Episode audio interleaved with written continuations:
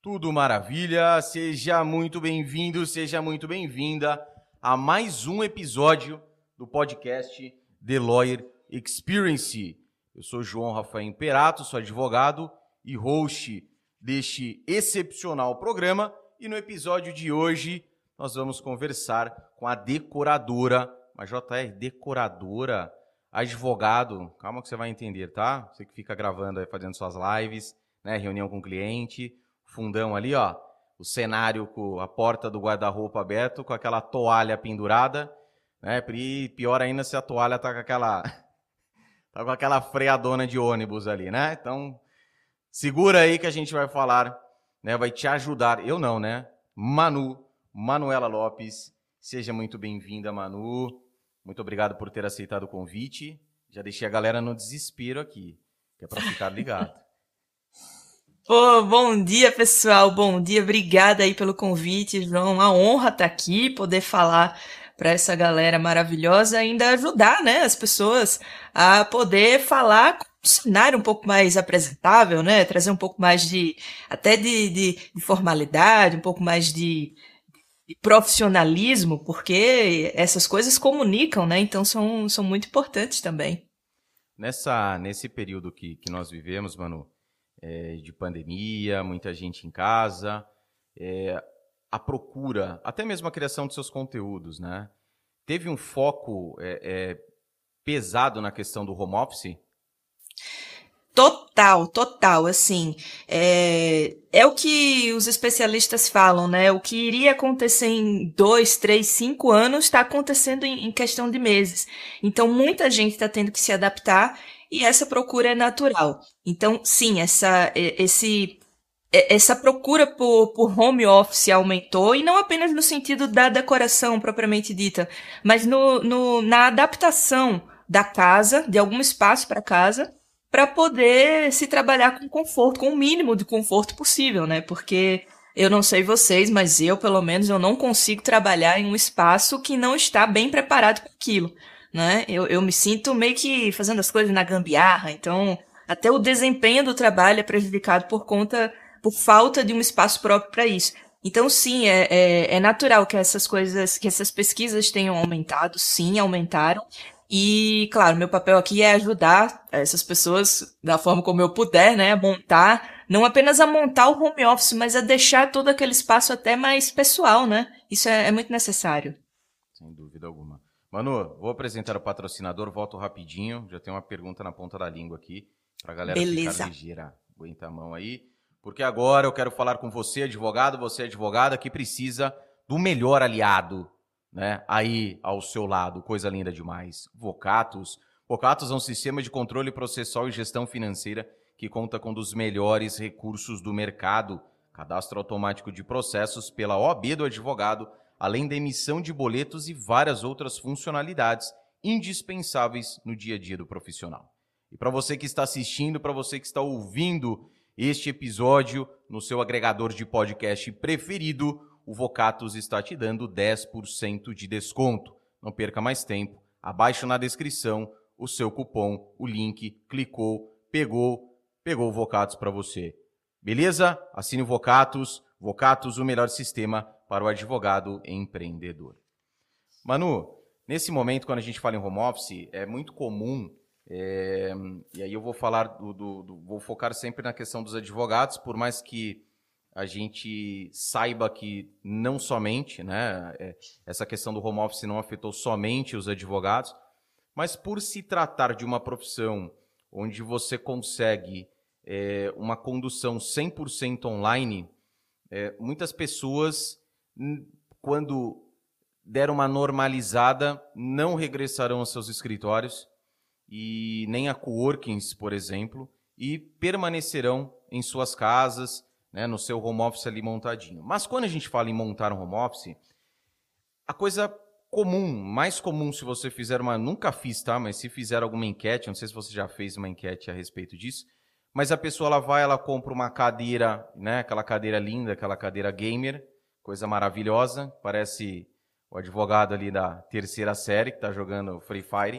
né? Que tá aparecendo no fundo ali. Passa uma, viu advogado? Viu advogado? Você comprou uma cadeira gamer aí, passa uma imagem linda para você. Então é uma cadeira e não que não seja importante, uma cadeira ergonômica, né, logicamente. Um computador às vezes troca ali na parte do, do, da, do, do seu equipamento, mas acaba deixando a decoração para trás. O que você tem a dizer a respeito da importância de se preocupar também? Não que essas outras coisas não sejam importantes, menos a cadeira gamer, mas não que é, é, a decoração também passa essa, essa imagem, né? Porque é o que é muito importante para o advogado. Exatamente. É, eu até já adiantei, né, alguns minutos atrás, mas vamos entrar um pouquinho mais profundo nisso. É, tudo que é visual Tudo que é visual acaba comunicando sem a gente precisar falar. Isso acontece com a forma como a gente se veste, isso acontece com a forma como a gente até gesticula sem precisar dizer nenhuma palavra, a gente comunica só com um olhar, né? Então tudo que é visual comunica sem a gente precisar dizer uma palavra. A decoração não seria diferente. Então a decoração ela comunica, seja para bem seja para mal, mas ela vai comunicar. E o problema é quando o seu seu lado profissional, quando seu profissionalismo está em jogo, comunicar para mal não vai ser simplesmente uma questão de desleixo, não vai ser simplesmente uma questão de, de, de descaso. Ah, não, no decoração, não vou ligar para isso. Não é só isso que está em jogo. Mas é a sua imagem como um profissional. Porque se você vai atender um, um cliente vai atender uma pessoa importante, vai fazer uma chamada, não sei, com seu chefe, né, no caso de, de, de, contratados. E no fundo lá, no seu cenário, né, na, na sua webcam, tá captando pessoa passando lá sem camisa, né, criançada brincando, brigando, pegando controle remoto, o guarda-roupas com espelho que está refletindo você, que da cintura para baixo você acha que não precisa se preocupar quando faz videoconferência, mas o espelho lá atrás, né, tá pegando o que não deveria. Isso acontece, viu? Isso acontece muito. Então, não é apenas uma questão de beleza, não é questão de estética, é uma questão de profissionalismo. Então, a, a, a decoração, ela vem nesse, vem nesse, nesse contexto, né, de, de, de passar uma imagem muito mais profissional, para quem precisa né, é, reforçar essa imagem profissional e para comunicar aquilo que você gostaria de comunicar sem que você precise falar nada. O que é que eu comunico aqui no meu cenário, né? Para quem não, não, não tá vendo, o meu cenário, é, o meu home office aqui que eu montei, né? Ele também é o cenário dos meus vídeos, né? Eu também tenho um canal e eu gravo aqui com esse fundo. Mas no meu caso, eu sendo uma decoradora e falando para pessoas que querem decorar suas casas, eu tenho que ter esse cenário chamativo, colorido, bem decorado, ajeitado, arrumado. Porque se eu fizer de qualquer outra forma, o que, que eu vou estar tá dizendo para o meu público? Que eu não me importo com decoração, que decoração é, é irrelevante, não tem importância para mim, e é justamente o contrário que eu quero comunicar. Então, é, é, decoração para mim é isso, é uma expressão da sua identidade, seja ela pessoal ou profissional. Bacana. Que é muito que eu disse, né? A, a, as pessoas acabam, ah, tô aqui no meu quarto, vou montar aqui uma mesinha, uma escrivaninha, e acaba deixando ali de qualquer jeito, né? E, e essa questão, essa comunicação, ainda mais na advocacia, que impera muito a questão da imagem do, do profissional. Às vezes ele está acostumado no escritório dele, muito legal, mas na casa não está tão bacana assim. E eu acabo utilizando de artifícios, né? Como você deu o exemplo do espelho. E eu vi num, numa matéria, não, não faz muito tempo, a, a, pessoa falava assim, não, deixo, eu deixo o espelho. É assim, tem, tem lo... há uma lógica, mas também é um risco. Ela falou, deixa o espelho para ver se, a, se entra alguém no meu quarto. Então ela hum. consegue ver se tem alguém no quarto, né? Mas tem essa questão também de acabar mostrando coisas que você não quer que as pessoas vejam. Né? E falando nessa questão de home office primeiro, o que, que o que, que é importante né, para não errar? Então, por exemplo, aqui eu estou com uma parede preta. eu lembro que a época enchi o saco da Manu por causa da tinta, que tinta que compra, e a tinta e tinta. Eu que pintei a paredona aqui. É claro que aqui tem umas luzes, enfim, para fazer o recorte. Mas para não errar, eu, eu falo para as pessoas e até uma, uma, uma, a gente fala muito, aproveitando que você disse dos vídeos que você grava, o cenário, né? é, muitas pessoas acabam se preocupando com isso também. Ah, eu não vou gravar, muitos utilizam como desculpa, aí eu não vou gravar porque não tem um cenário legal. Falam, meu, tem uma parede branca, uma parede preta, tá massa demais. Mas o que você poderia dar assim de sugestões tanto para home office quanto até aproveitando, né, que você levantou essa bola e também para cenário, né, de gravação e o que o, o, que o que transmite, ó, algo que transmita sem erro.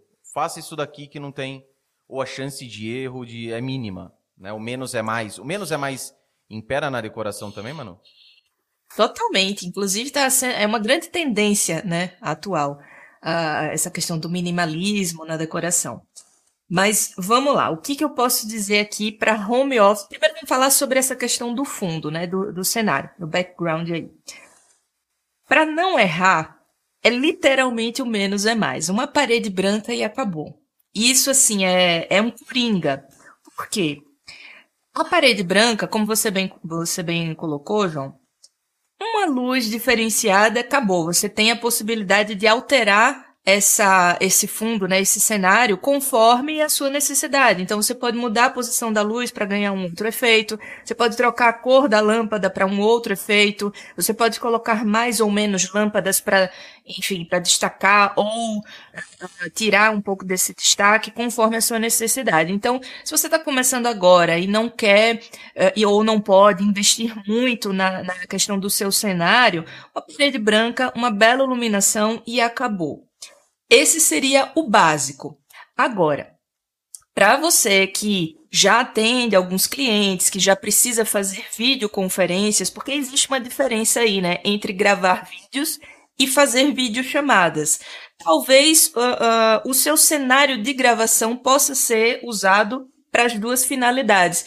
Mas às vezes você que, ah, não, não quero gravar vídeo, não é muito a minha praia, mas eu preciso de uma de um, de um local apresentável para poder fazer minhas videoconferências, o que você precisaria fazer é, é aí sim eu, eu recomendo que você invista um pouquinho em alguma solução estética, porque de repente quando você abre a sua câmera e você está falando com o seu um cliente, enfim, com um, um parceiro, alguém, alguém que, que, que, que seja importante na sua profissão, né? alguém que seja que tem uma relevância aí na, na, na sua profissão, o cenário comunica. É aquela coisa, né? A decoração vai comunicar. Então, quanto mais uh, uma imagem de seriedade, de profissionalismo você conseguir passar, melhor. Então, nesses casos, eu já recomendo que você também não precisa fazer. Não estou aqui para dizer, ah, não, vamos fazer uma mega reforma, vamos deixar esse cenário opa, nesse visual. Não, não precisa disso mas o mínimo de cuidado, né? Então, assim,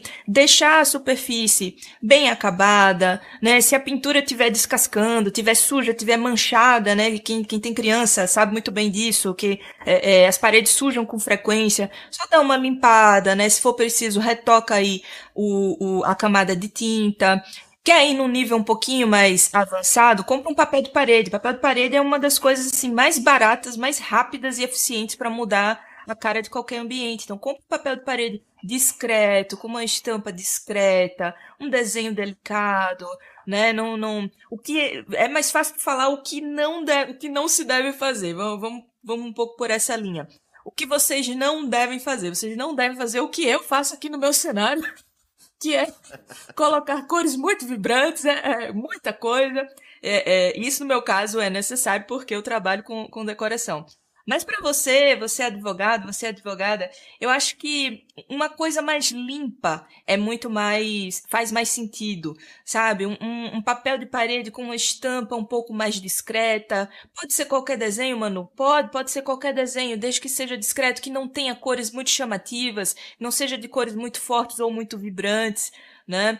Ah, não, não quero papel de parede. Posso, posso fazer uma pintura? Pode, pode fazer uma pintura com uma cor um pouco mais calma, né? Acho que a gente ainda vai falar sobre isso mais para frente, sobre essa questão das cores, mas é, é, é passar, é transmitir uma ideia de sobriedade desse espaço, de profissionalismo, evitar essas coisas, essas soluções infantis, né? A tal da cadeira gamer. É, é, evitar coisas que sejam muito muito caricatas também, né? Então, é, é, eu iria mais por essa linha, né? Eu escolheria uma, alguma solução estética mais delica delicada, talvez não seja a palavra, mas um pouco mais sóbria, não tão festiva, não tão efusiva, né? Uma coisa um pouco mais calma, mais discreta, mais tranquila, para não passar essa ideia de que é, aquele espaço foi, foi feito numa gambiarra, né? Que foi uma adaptação que não deu certo. É essa a impressão que a gente não quer passar para um cliente, né? Exatamente. E, e falando já, em, falo da, das cores, né? Até coloquei aqui. Você falou das cores que você utiliza. As cores que você utiliza, elas correspondem à paleta de cores que você utiliza na internet, né? Isso. Isso é uma estratégia, logicamente que no, no seu caso, sim, mas é uma estratégia que o advogado ele pode adotar, o advogado que tem, que não são todos que têm, mas ele pode adotar em, em, em repassar, digamos assim, as cores que ele utiliza ali no perfil dele do Instagram, no site dele, para o cenário, tanto o cenário de, de, de das gravações, né, do, do, dos conteúdos dele, quanto das videochamadas, enfim, das reuniões que ele, que ele faz. É interessante isso? Ou tem algum cuidado que deve se tomar, além do que você disse, levando em conta uma sobriedade, uma seriedade com a imagem que ele, que ele pretende, assim esperamos, né, que ele pretende passar? Sim, dá para fazer isso com algumas ressalvas. Eu vou aqui até orientar, vou dar algumas dicas que vão orientar nesse sentido. É muito interessante a gente pegar, é, é a gente transformar essa identidade visual da marca no cenário, porque uh, uh, a, a, marca, né, a identidade visual, assim como eu comentei, né, estou comentando aqui desde o começo, ela também comunica. E, e dependendo aí das, das soluções estéticas dessa, dessa marca, né, desse logotipo, você pode sim trazer algumas cores. Uh, uh, isso está tá muito ligado com decoração também. Tem muito a ver com o que eu falo para as minhas alunas em decoração. Mas o que a gente, o que seria mais interessante de fazer seria a primeira coisa, não fazer o óbvio. O que seria fazer o óbvio? Vou dar um exemplo aqui. Vamos supor que uh, um, um, não sei, um, um espectador seu aí que está nos ouvindo agora, ele tenha uma marca cujas cores são azul marinho, preto e dourado. Se ele que ele pode é, é, reproduzir, né? É, é, ao pé da letra essas três cores, nessa cartela de cores aí no cenário dele. Mas eu acredito que talvez o resultado disso possa ficar muito carregado, porque preto já é por si só uma cor um pouco pesada, né? O azul marinho é uma cor escura, talvez fortaleça esse, dê ainda mais peso para isso. O dourado já viria para quebrar um pouco. Mas se ele não souber dosar essa quantidade dessas três, dessas três cores, talvez o cenário fique parecendo um cenário de filme de terror e não um cenário que um advogado gostaria de, de passar para o cliente. Então, o que eu recomendo? Que se faça uma base neutra. O que é uma base neutra? É que você uh, invista nas grandes superfícies em cores que não vão fazer muita diferença. Quais são, quais são essas cores né, que não fazem muita diferença? As cores neutras brancos, beges, off-whites. Off-whites, para quem não, não sabe, é o que eu costumo chamar de branco interdido. É aquele branco que não é branco. Off-whites, uh, cinzas claros. Então, todas essas cores, elas são cores neutras que você pode usar na maior parte da sua superfície e pode pontuar detalhes com essas cores que já fazem parte da sua marca. Isso é muito interessante porque isso vai criar um link visual do que você já tem, da sua identidade de trabalho, com o cenário onde você vai trabalhar. Isso é muito interessante. Mas nesses termos, eu acredito que fica mais fácil de fazer e, e, e, menos passível de erro, né? Você não, não corre o risco de transformar o seu cenário num, um cenário de filme gótico, por exemplo, né? Porque carregar muito nas cores escuras vai dar uma impressão que talvez não seja aquela que você queira passar. Então eu acho que dessa forma é mais fácil você fazer uma base neutra e pontuar detalhes. Ah, Manu, que detalhes são esses? Pode ser uma prateleira com alguns poucos itens decorativos nessas tonalidades. Pode ser na escolha do papel de parede, caso você queira. Então você já escolhe um cuja estampa, cujas cores, cujos detalhes estejam nessas cores, ou tonalidades que variem dessas cores, né? não precisa ser exatamente a, a, as mesmas tonalidades que estão presentes na sua marca, você pode pegar aí uh, cores muito próximas, não precisa reproduzir, é como eu falei, não, não faço óbvio, né? Pense um pouquinho fora da caixa, não precisa ser literalmente uma reprodução. Você pode usar cores mais próximas para deixar o ambiente um pouco mais, uh, não, não muito pesado, né? Agora, tem uma coisa, assim, eu acho que, já entrando aqui na seara das cores, João, se, se você me permite, claro, eu acho, eu acho que tem algumas cores, assim, que, que, que podem estar, que podem favorecer, né, essa questão do profissionalismo. Então seriam cores muito interessantes para muito interessantes para advogados.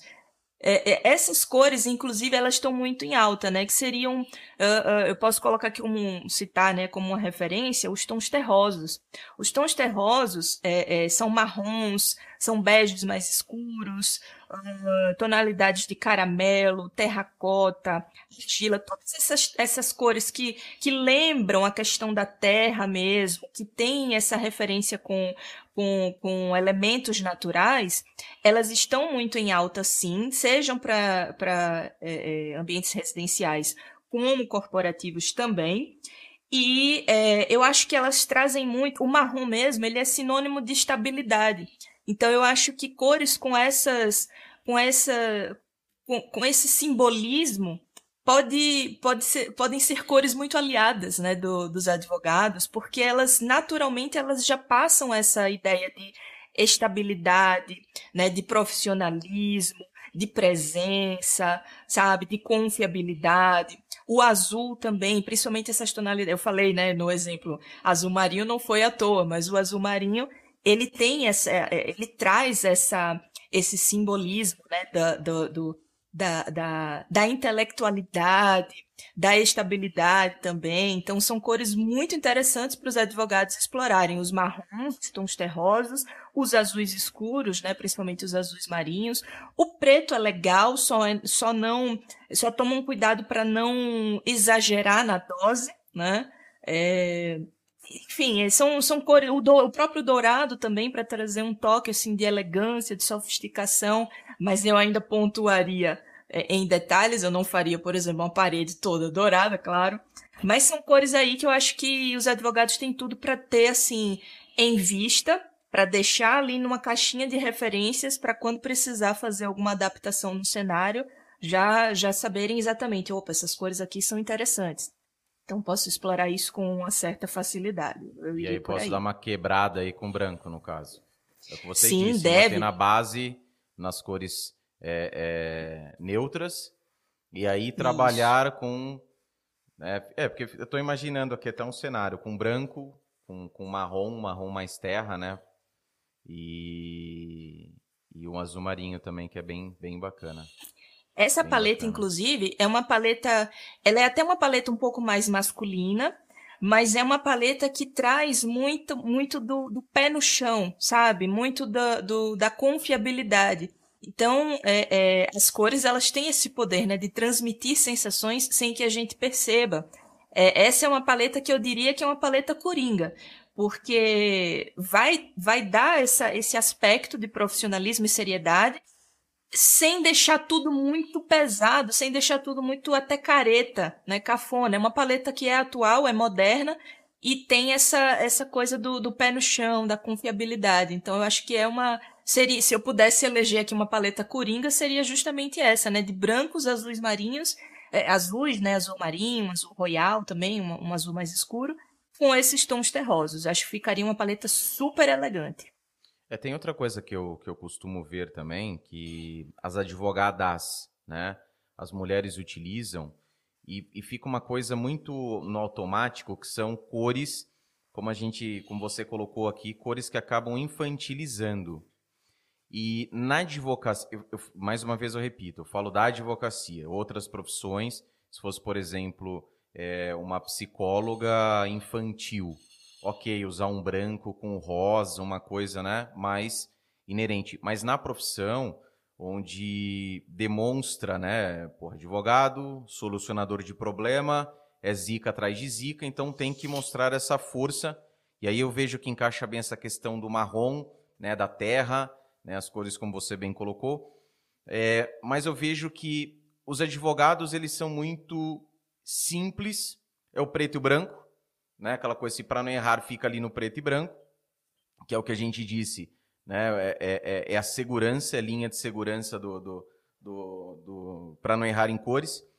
E advogadas eu vejo muito essa questão dessa infantilização. Algumas com uma noção um pouco a mais é, é, apurada com relação às cores, eu vejo utilizar, por exemplo, aquele vermelho rubro, né, aquele vermelho mais escuro, com bege, com, com, com creme, com creme, bege não, com creme, para dar para não ficar no branco, então dá uma equilibrada. E é nítido como você vê a, a, a, a impressão ali que passa de uma pessoa Aí a gente não entra na questão do profissional em si, mas da imagem que ele está transmitindo, de uma advogada muito mais segura, para ver a importância que a gente tem quando fala de cores é, e também na sua decoração.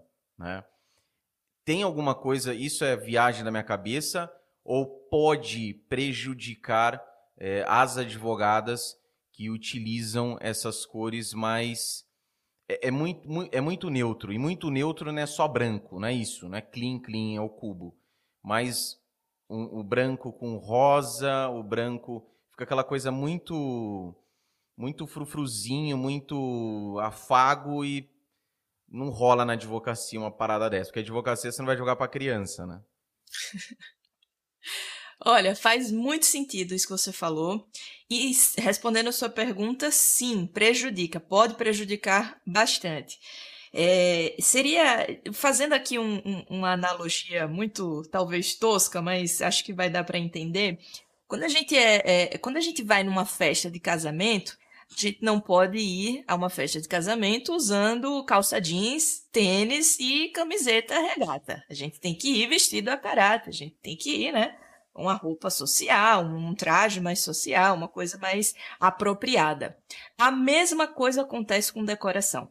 Se você quer fazer, se você quer passar a imagem de pessoa séria, uma advogada de sucesso, uma advogada que, e agora falando, né, para advogadas, como foi o, o, o caso do exemplo. Você quer transmitir uma, uma imagem de seriedade, de advogada séria, de profissional séria, confiável, que sabe do que está fazendo, que, que é a solução para os problemas do seu cliente, você não vai me fazer um escritório, ou pelo menos um, um cenário no seu home office, enfim, Rosa Barbie, né? Pelo amor de Deus. É, é, então, assim, uma, sabe, é uma palavrinha dita fora de contexto pode prejudicar a sua carreira. É a mesma coisa com a imagem. E por imagem aqui eu também estou incluindo a decoração. Então você imagina, você liga a sua câmera, ou você, enfim, se você, é, em tempos normais, você recebesse uma, um cliente aí no seu escritório, o cliente entrasse e visse que você decorou tudo no Rosa Barbie, ele ia pensar, meu Deus do céu, estou no lugar errado. Eu entrei no lugar errado, eu contratei a profissional errada. Né? Ia sair dali querendo sair correndo, nunca mais eu volto aqui. Então, sim, isso pode prejudicar bastante a, a, a, carreira profissional dos advogados. No caso das mulheres, eu falei um pouquinho da, da paleta mais masculinizada. Eu vou falar agora para é, o que seria uma paleta coringa para escritórios é, de mulheres. E, e muita gente associa muito nessa coisa do rosa. Ah, rosa não pode, rosa não pode, é profissional, rosa não pode. Pode, mas tem que saber a tonalidade correta para ser usada. E aí, uma, um, um coringa, né, um insight que eu posso dar aqui para nunca mais ninguém errar na escolha das cores, seja ela qual for, rosa, amarelo, enfim, qualquer, qualquer tonalidade, é escolher as cores mais queimadas. O que são cores queimadas? Cores queimadas são aquelas que parece que a gente aplicou. Você imagina aí um balde de tinta, imagina um balde de tinta rosa. Quando você começa a misturar um pouquinho de tinta preta, à medida que você vai misturando tinta preta, um pouquinho de tinta preta mexe, um pouquinho de tinta preta mexe, as cores vão ficando mais queimadas, elas vão ficando mais sujas, por assim dizer. Não é suja é uma palavra feia, mas é exatamente isso que, que é exatamente essa sensação que se passa uma cor queimada. Ela é uma cor mais suja. Ela não é apagada, é diferente de apagado. Ela é uma cor suja mesmo. Essas cores sujas, essas cores queimadas, elas são perfeitas para trazer elegância a um ambiente, seja ele qual for. Então, nesse caso do rosa Barbie, se ao invés de um rosa Barbie tivesse sido escolhido um rosa queimado, por exemplo, que aliás também está super em alta, seria uma outra imagem, uma outra aparência, uma outra percepção visual que você iria passar com aquele espaço. Então, na dúvida, vá nas cores queimadas. Uma paleta interessante né, para profissionais, é, é, mulheres, seria justamente um rosa queimado, com líder da paleta, porque toda paleta tem uma cor principal, né? É, um rosa queimado aí como líder, as cores neutras novamente para fazer um, contra, um contraponto aí dessa tonalidade mais queimada e uma outra cor que entraria aí como uma, como é que eu posso dizer, como um, um uma não me vem uma palavra agora. Eu estou tentando evitar termos técnicos aqui, porque eu sei que é, é, não, não é. Eu não estou falando para minha audiência, mas seria uma cor que seria justamente o contrário da cor queimada, do rosa, né? Especificamente falando rosa para esse exemplo que eu estou dando. Seria o contrário, cores opostas, que poderia ser, por exemplo, um, um verde menta, um verde um pouco mais escurecido, nada muito berrante. Então, a gente está falando de, de, cores neutras, né? Pode ser um branco, pode ser um bege, um rosa queimado com um verde. Olha que, que diferente. Quando a gente fala verde rosa, a gente lembra logo escola de samba, a gente lembra de coisas né, muito, muito vibrantes, muito alegres, efusivas, mas não, depende da tonalidade que se usa. Então, um rosa queimado com um verde um pouco mais tranquilo, um verde camomila, verde camomila. Eu, eu falo assim para justamente. Tá vendo como uh, você pode não estar vendo a cor, mas você provavelmente imaginou aí como é a cor. Então, isso é sensacional. Seria uma paleta muito tranquila, muito calma, Claro que as cores não poderiam ser muito escuras nesse caso, justamente para a gente não cair naquela do, do, do, exagero, mas é uma paleta totalmente possível de ser usada por uma advogada, para um escritório, para uma, um, um, cenário de videoconferência, tranquilamente, uma coisa uh, fora do padrão, né? E, e atual, modo contemporânea, e, e, e que não seria nem infantil e nem simples demais né? É, é o chique na medida certa. É, é isso.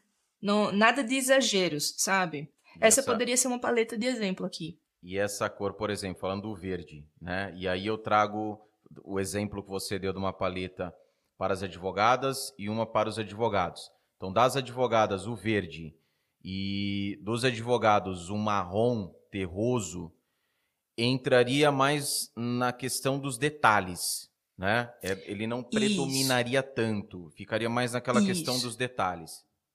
Isso mesmo, isso mesmo. O que seriam esses detalhes? Poderiam ser elementos decorativos no espaço, poderia ser, por exemplo, né, aqui já falando de, de um escritório mesmo, né, é, é, saindo um pouquinho da questão do cenário e entrando mais na questão do escritório mesmo.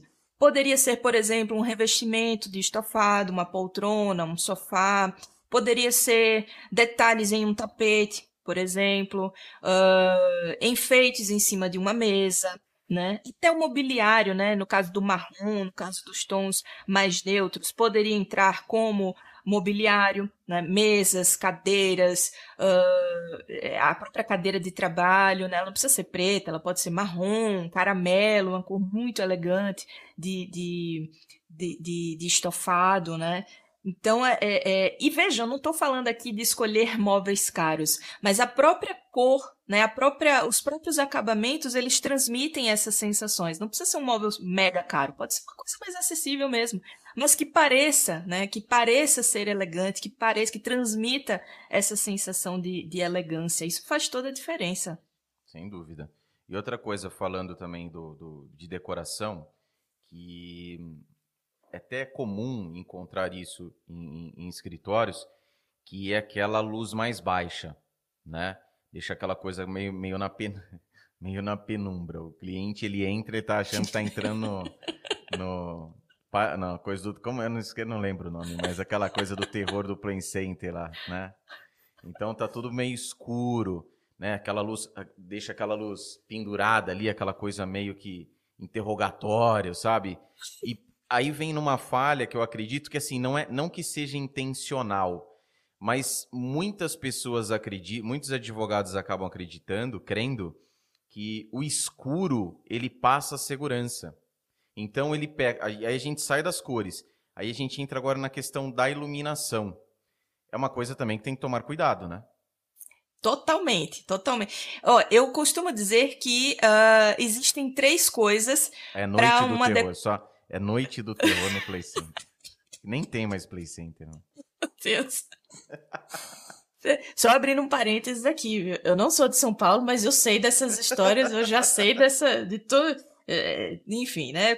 Conheço só de ouvir falar, para vocês verem como o negócio é, era assustador mesmo, mas ok. É, é, tem, existem três coisas que fazem muita diferença em uma decoração. Se você mudar um, um detalhezinho de uma dessas três coisas, você já transforma completamente o ambiente. Uma das coisas a gente já falou que são as cores. Segunda é um bom layout. O que é layout? Layout é a arrumação, a distribuição dos móveis e das peças em um determinado ambiente. Isso influencia bastante. E a terceira é justamente a iluminação. Então, assim, a iluminação é, ela é muito importante para qualquer tipo de ambiente. O que, que acontece? Esse tipo de iluminação que vai mais para o escuro, ela é uma iluminação excelente para ambientes residenciais onde você precisa relaxar. Então, assim, é, é, quartos, salas de descanso, salas de estar que você usa para relaxar, para ler, enfim são, são ambientes ótimos para ter essa iluminação mais delicada, digamos assim. Mas ambiente de trabalho é justamente o contrário. A gente precisa ter uma iluminação que, que pelo contrário, que não nos faça se sentir relaxados, mas que nos deixe alerta o tempo todo. Então a gente precisa aqui de uma iluminação muito mais direcionada, muito mais focada.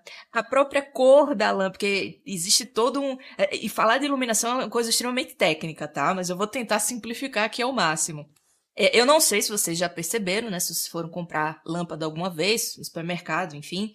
É, existe o que a gente chama de temperatura de cor. O que é a temperatura de cor?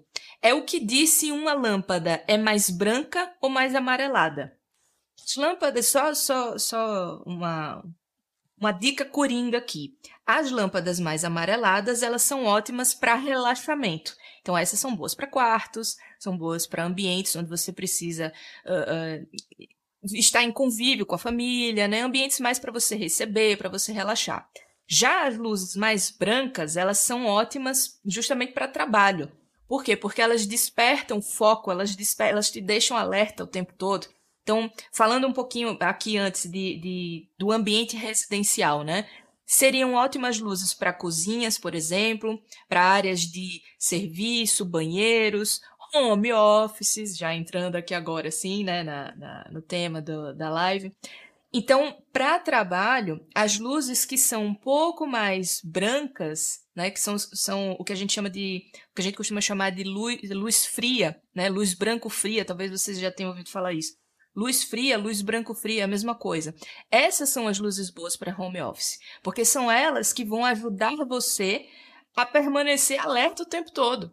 Então, quanto mais penumbra, quanto mais amarelada, quanto mais fraca for a iluminação do seu espaço de trabalho, mais relaxado você vai ficando, mais com sono, vai ficando com aquele clima, né, de, de aconchego, de acolhimento, e não é isso que um escritório tem que passar, não é essa sensação que o escritório precisa passar, é justamente o contrário. Então, muito cuidado com isso, é, é, a iluminação, ela pode, assim, botar, se você fez uma boa decoração, se você pensou numa boa distribuição dos elementos nesse espaço, mas se você pecar na iluminação, acabou, você botou tudo a perder. Então, são coisas que precisam estar em equilíbrio aí. Manu, falando nessa questão de luz, me corrija se eu estiver errado. Se a gente pega a luz amarela como uma luz de relaxamento e o cliente chega no escritório pilhadaço, eu acho que ele está com um problema, ele está procurando advogado, e aí eu não estou falando nem do, nem do, do virtual, né? Porque você pode estar no virtual desse lado de cá, com uma luz é, amarela ou branca, e aí não estou nem falando interferência em cenário, e ele do lado de cá, do lado de lá com uma luz diferente da sua, né? Mas ali no escritório mesmo, o cliente chega na pilha, já está a milhão, uma luz amarela, veja, e aí não estou falando da penumbra, né? Noite do terror do Play Center, não, mas normal escritório, tá? Só que com as lâmpadas, troquei as lâmpadas brancas naquela sala de reunião específica, é, coloquei uma luz amarela para dar esse relaxamento para a pessoa ficar mais à vontade, né? Caberia nesse caso. Sim, sim, caberia. É, o que eu aconselharia é, seriam lâmpadas que não fossem tão amareladas assim, né? E tenho como saber isso porque todo fabricante de lâmpada coloca um númerozinho, né, que representa a temperatura de cor dessas lâmpadas. Então, só a título de referência aqui, quanto menor esse número, mais amarelada vai ser a, a, a temperatura de cor de uma lâmpada.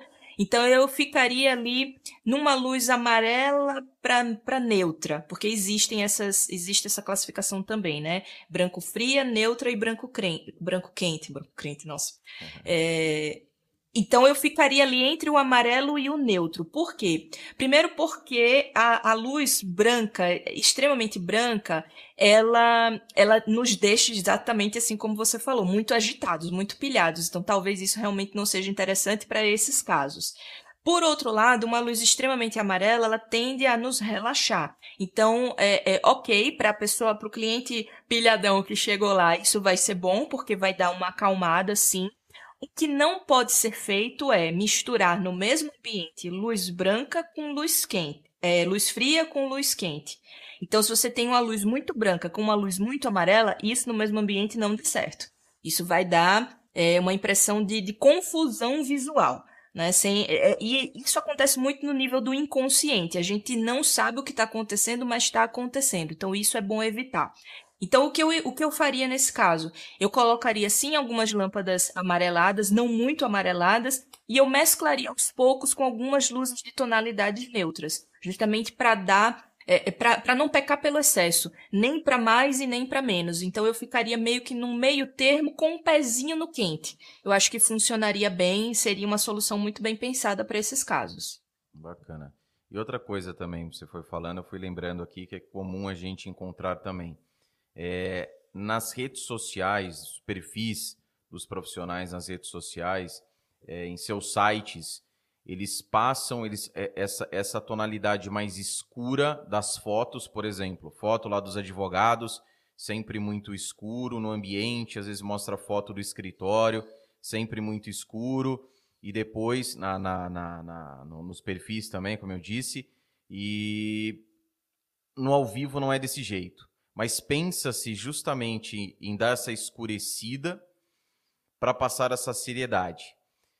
Isso no momento de uma tomada de decisão, né? Então, quando a pessoa, ela, porra, ela tá com um problema, ela tem aquela coisa e ela fala: "Meu, vou você já tá com um problema, você já tá com medo. Você já fala: "Porra, vou entrar nesse quarto escuro aqui". Você não vai, não é verdade? Então, é uma coisa que tem que tomar cuidado até nessa questão a gente está falando até agora ali do ao vivo, a pessoa está ali, mas também com aquilo que você é, compartilha daquele seu ambiente nas redes sociais. Totalmente. Tem, tem, tem, tem relação, né? Totalmente. Fala as coisas que eu faço, que estou viajando aqui. Não, não. É, é, falei, é, é tudo imagem.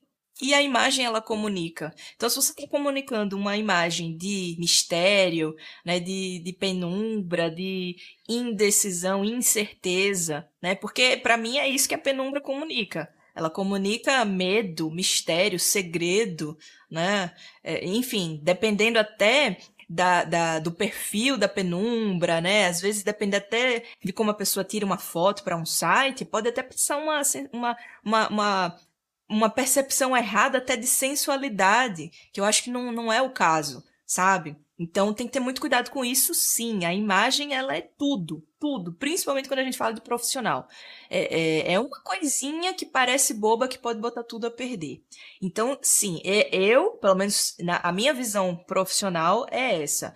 De, de esse cenário de penumbra, ele não combina tanto com a imagem que eu tenho de um advogado que seria um meu salvador da pátria. Eu não, não, eu acho que eu ficaria um pouco até assustado em contratar um advogado nessas condições, né? Porque me daria uma sensação de medo, de, de poxa, será que ele realmente vai resolver o meu problema? Ou será que ele está tentando me, me seduzir com essa, com esse cenário místico até, com esse cenário de de, de, de mistério para eu tentar fechar comigo, né? Fechar o cliente e, e sei lá o que, que, vai acontecer depois, sabe? E então é, é, E aquela história, na dúvida, a pessoa não compra, né? Exato, exato. E aí você perdeu um cliente assim por besteira, sabe?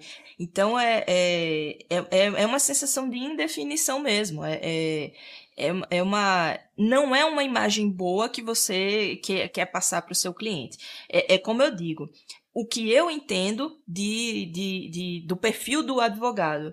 Tem que passar uma, uma imagem séria, uma imagem de credibilidade. Porque se eu, a um pequeno instante, ficar indecisa, já era, acabou ali. Eu não, eu vou contratar outro, eu vou procurar outro. Então é, é tem que ser uma, uma, uma, tem que passar uma imagem de credibilidade, de seriedade, sabe? É, é, mesmo que seja, não, eu não, não quero parecer tão formal assim, tudo bem, não tem problema, mas o mínimo que você precisa trabalhar é a questão da credibilidade, para que outras pessoas, para que os seus futuros clientes vejam que você é uma pessoa confiável, né? Então eu acho que essa é a base de tudo. E outra coisa, Manu, é que eu vejo também que é lógico que varia de público para público. E aqui eu não estou falando público infantil, como eu disse, alguns exemplos aqui que nós já falamos a respeito. Mas, por exemplo, na advocacia, nós temos áreas né, é, que elas conversam com públicos distintos. Então, advogado, por exemplo, criminalista, e fazer um paralelo com o advogado de, de uma startup. Então, veja, o público do advogado criminal né, é um, o público no advogado é, de startup é outro, pessoas mais jovens, mais descoladas. Só que mesmo assim, pode ser uma armadilha. Nesse caso, é, no criminalista, eu acredito que o que a gente disse aqui comunica legal. Né? O advogado, essa paleta de cores, para advogado para advogada, pegando o criminalista aqui como exemplo, assim como o advogado de startup. Mas quando eu vou é, um advogado que tem um público mais jovem, e aí eu falo, putz, aqui eu posso soltar um pouco a mão. Também pode né, estar incorrendo em erro aí nessa questão, porque mesmo assim tem que manter. Você pode trabalhar, por exemplo, com um branco, um azul não marinho, mas um pouco mais claro e um, e um preto, por exemplo, mas também não pode fugir muito, né? Sim, é, entrar no. É, é trazer essa, essa questão da da, da, do descolado, do moderno, do, do atual em detalhes também pode ajudar. E aí vai, é a mesma solução, você vê, a mesma solução ela cabe para vários contextos. Uma base neutra não precisa ser branca, pode ser a cor que for. Então aqui no caso, é, é vamos usar esse exemplo, né, para ter uma referência um pouco melhor.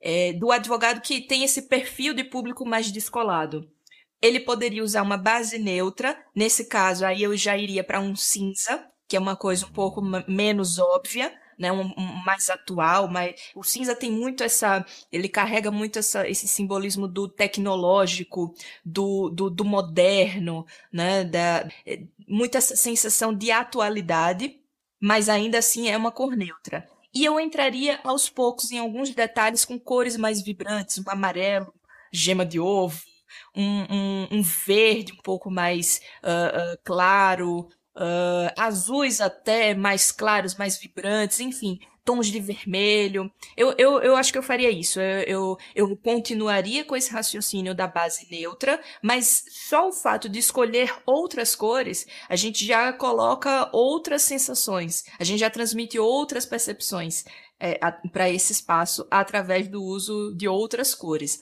O conceito, o raciocínio vai ser o mesmo, mas a escolha da, das soluções vai ser, vai ditar o, o, as características principais desse ambiente. Então, ainda assim é possível fazer dessa forma. Uh, aí, claro, né? Se você precisar de uma ajuda de um profissional, não tem problema. Mas deixando aqui uma paleta de sugestão, né, para esses casos, seria isso: uma base neutra cinza. Aí eu acho até que eu iria num cinza um pouco mais escuro mesmo, né? para criar aquele, aquele efeito de, de, de, de internet, sabe? De, de modernidade. mais high-tech, né? Isso, isso, um cinza assim um pouco mais escuro, com elementos mais coloridos. Eu acho que seria uma, uma, é uma possibilidade.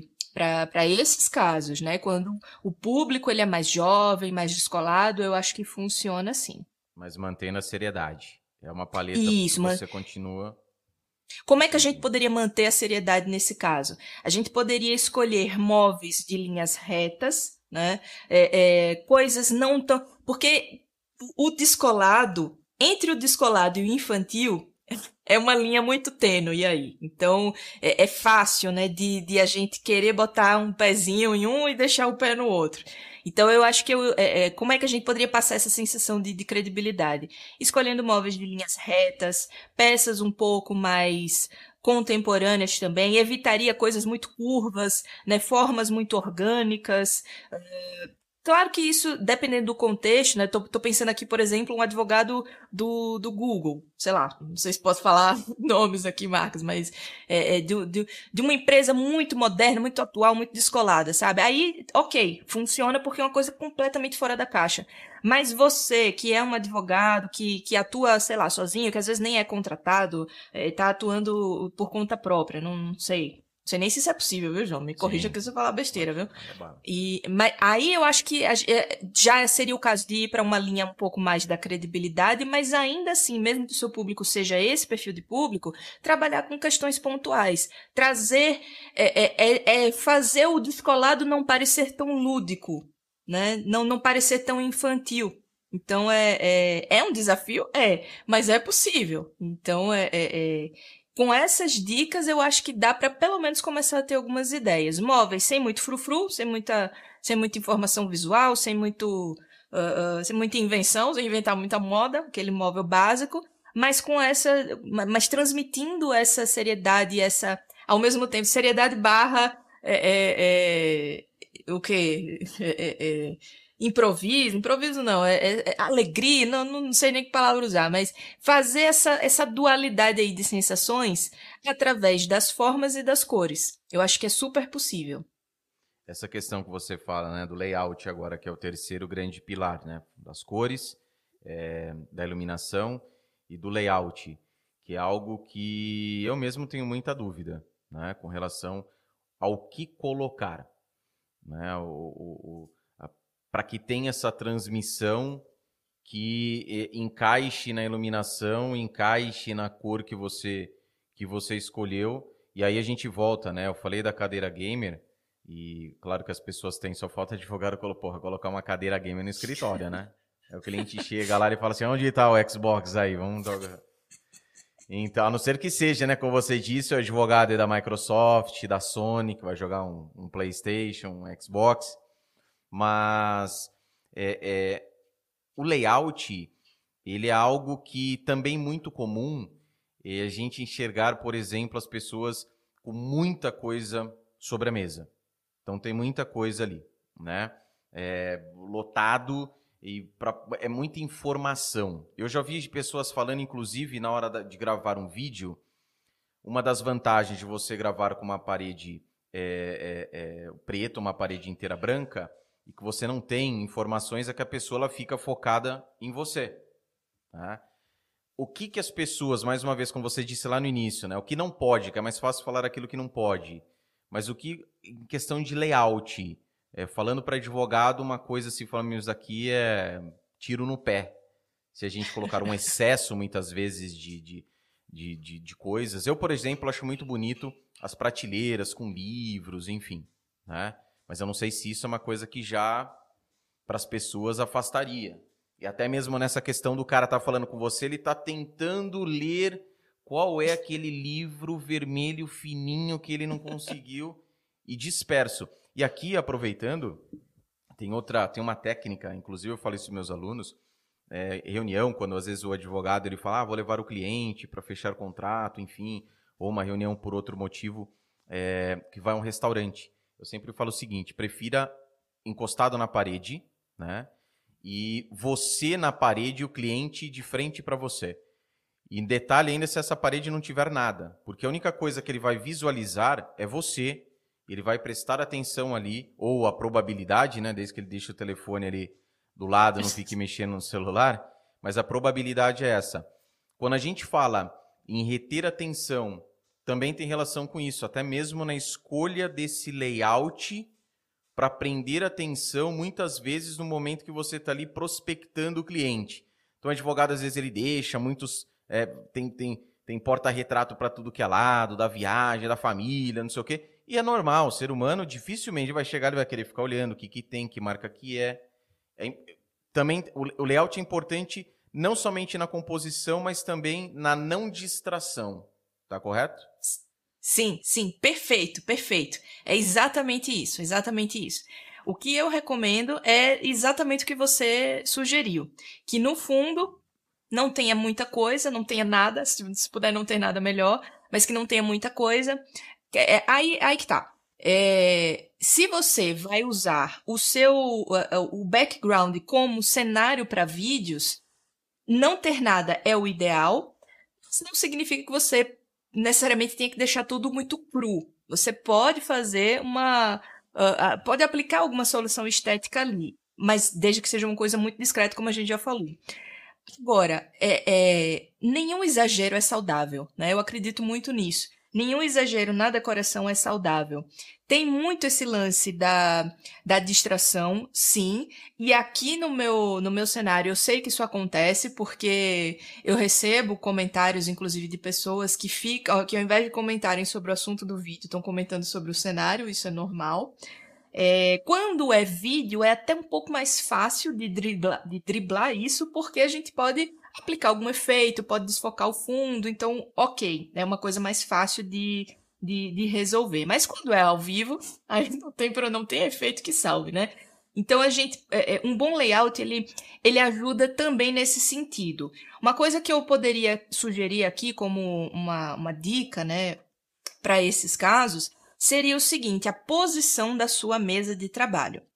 Quando a mesa de trabalho não for uma bancada fixa, né, ou seja, quando ela não estiver presa na, na, na, parede, na parede, você pode posicionar essa mesa de forma que você, quando você estiver sentado ali trabalhando nessa sua mesa, as costas, né, as costas estejam voltadas para alguma superfície, para alguma parede, por exemplo, ou alguma uh, uh, algum local que não chame, que não desperte tanto a curiosidade da pessoa que está falando com você. Isso seja ao vivo ou presencial, tá? Tanto para um caso quanto para o outro.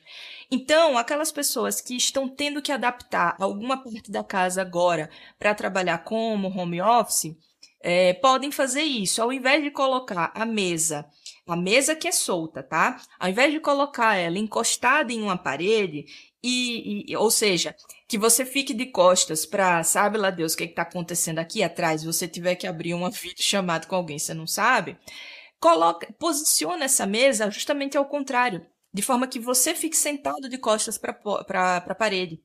Ou seja, você está vendo, você tem controle do que está acontecendo no ambiente e a pessoa que, com quem você vai conversar pela internet, ela vai ver o que? Ela vai ver um fundo, um fundo chapado, um fundo liso né? Então é, é, é, uma possível solução. Veja, só uma posição correta de um já móvel resolve. já resolveu boa parte desses problemas. Isso é decoração, inclusive. Sim, sem dúvida. E outra coisa também, falando também, entrando na questão de layout da, da, da decoração, que é comum encontrar né, em, em, em, os advogados, principalmente em redes sociais, porque na rede social posso pegar emprestado do amigo que tem, tá, tá, tá, compor, ficar um negócio bonito lá. São peças caras. Para passar aquela impressão de puta vida, esse é advogado. Porra, eu sei quanto custa um computador desse, é 20 mil reais. Só que ao mesmo tempo, o que, que eu penso, eu falo e alerto, porque é verdade, a gente lida com seres humanos. Aquilo que você coloca, e tem, tem relação direta com o público, né? Minha visão aquilo que você coloca, aquele, aqueles. É, é, não são acessórios, como falam, que você falou? É... Elementos decorativos? Elementos decorativos. A gente Os vai adornos. assim. Isso. Então, aquilo que você coloca, no momento que você quer transmitir, pô, legal, o cara tá com MacBook, tem um iPad ali, parará, parará, que a pessoa olha e realmente ela fala, putz, que legal, nossa, deve custar muito caro aquilo. Deixa a chavona do carro ali. Ó, a galera que quer, vai no Mercado Livre, compra lá, coloca lá chaveiro Mercedes, BMW. Tem muita gente fazendo isso, tá? Vocês não sabem? cartão de crédito ali, só que não mostra o nome, né? Não sei por que não mostra o nome. Deixa, ah, mas eu não quero que saiba que é meu, mas deixa o número do cartão. Enfim, não, não faz sentido, né? Mas o que acontece? Muitas vezes essa coisa bonita que você coloca, que realmente é bonito, é bonito, pode atrapalhar na hora a pessoa fala assim, putz, mas deve ser muito caro aqueles honorários. Tem que tomar cuidado também com isso, né, Manu? Porque às vezes sim, você sim. quer deixar uma coisa muito bonita. Você falou, por exemplo, dos móveis. Eu não entendo muito de móveis, né? Eu lembro que essa cadeira aqui que eu estou utilizando, é, eu ia comprar uma cadeira dessa daqui, porra, eu vi desse modelo, que era, enfim, lá, porra, um absurdo. Eu falei, meu, mano, eu nem, se eu tivesse uma cadeira dessa, nem sentar nessa cadeira eu sentaria, né? Porque você fala, meu Deus, que coisa... Lógico que vão ter pessoas que não vão conseguir associar aquilo, mas outras, como os produtos da Apple, por exemplo, fica fácil da pessoa. E aí ela pode ter justamente essa ideia, falar, hum, até iria ali, mas deve ser muito caro. E até mesmo o ambiente. Tem que se tomar esse, o, o, cuidado, logicamente a gente falou, bateu muito na, na imagem que você quer transmitir, mas pensar estrategicamente também nisso na hora que você for compor o seu ambiente? Totalmente. Eu, olha, eu acho que a palavra de ordem aqui é equilíbrio. Porque se você peca por menos, mas também peca por mais, né? O, o excesso ele também é, é, pode trazer prejuízo nesse sentido. Então eu acho que a palavra de ordem aqui é equilíbrio. É saber até onde você pode ir, né? É, é na, tem, tem um limite aí, tem um intervalo, né? Tem o um mínimo e o um máximo.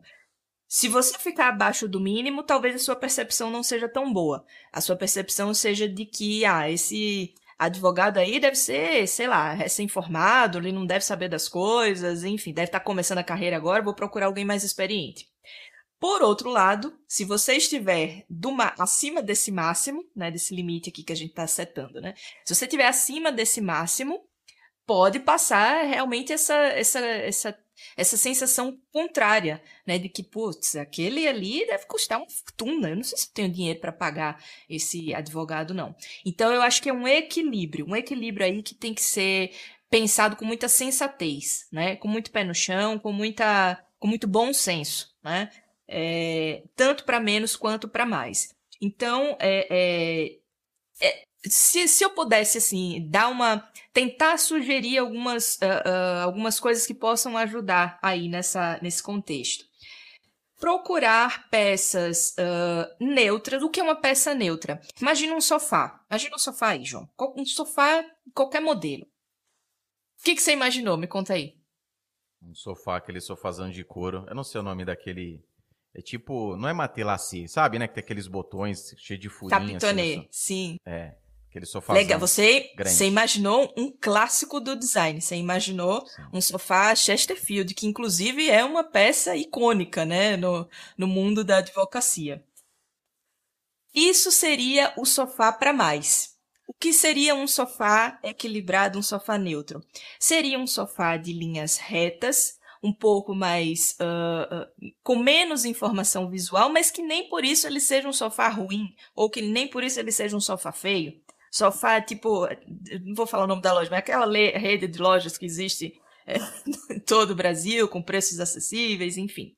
Não é aquilo.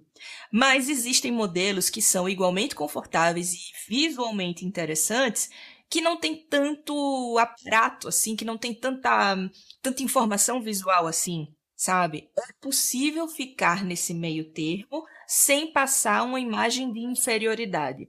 Porque o, o, o para cima também, ele, ele, ele pode prejudicar no sentido de, ah, vou deixar, vou perder aquele cliente porque a minha imagem foi excessivamente é, sofisticada. Né? Existe isso sim.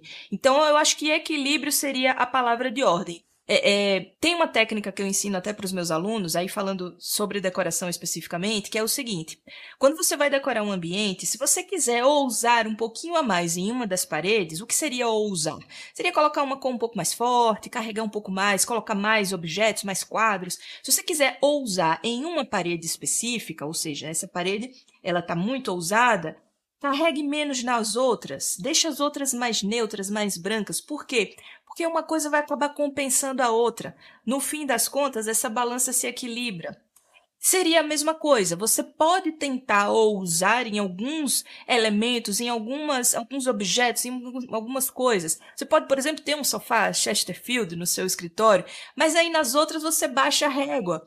Por quê? Porque no fim das contas as coisas vão se compensar. Então é, é, é isso, a palavra de ordem é essa, é equilíbrio.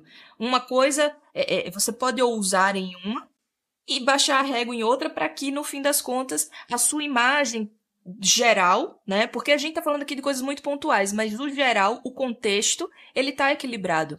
Então, a meu ver, não, não é uma coisa ruim. É, é, é, é exatamente isso que a gente precisa buscar, é o equilíbrio. Então, é, ó, você falando isso, veio na minha cabeça a história de, pô, bom gosto. Cada um tem um gosto, só que, assim, lógico, cada um gosta de uma coisa. Mas sempre lembrando, coisa que eu também falo, que é o seguinte: você não está fazendo aquilo para você. Você está fazendo aquilo para o seu público, conhecendo uma vez, partindo da premissa que você conhece o seu público. Ou seja, você pode ser uma pessoa excessiva, sua casa, por exemplo.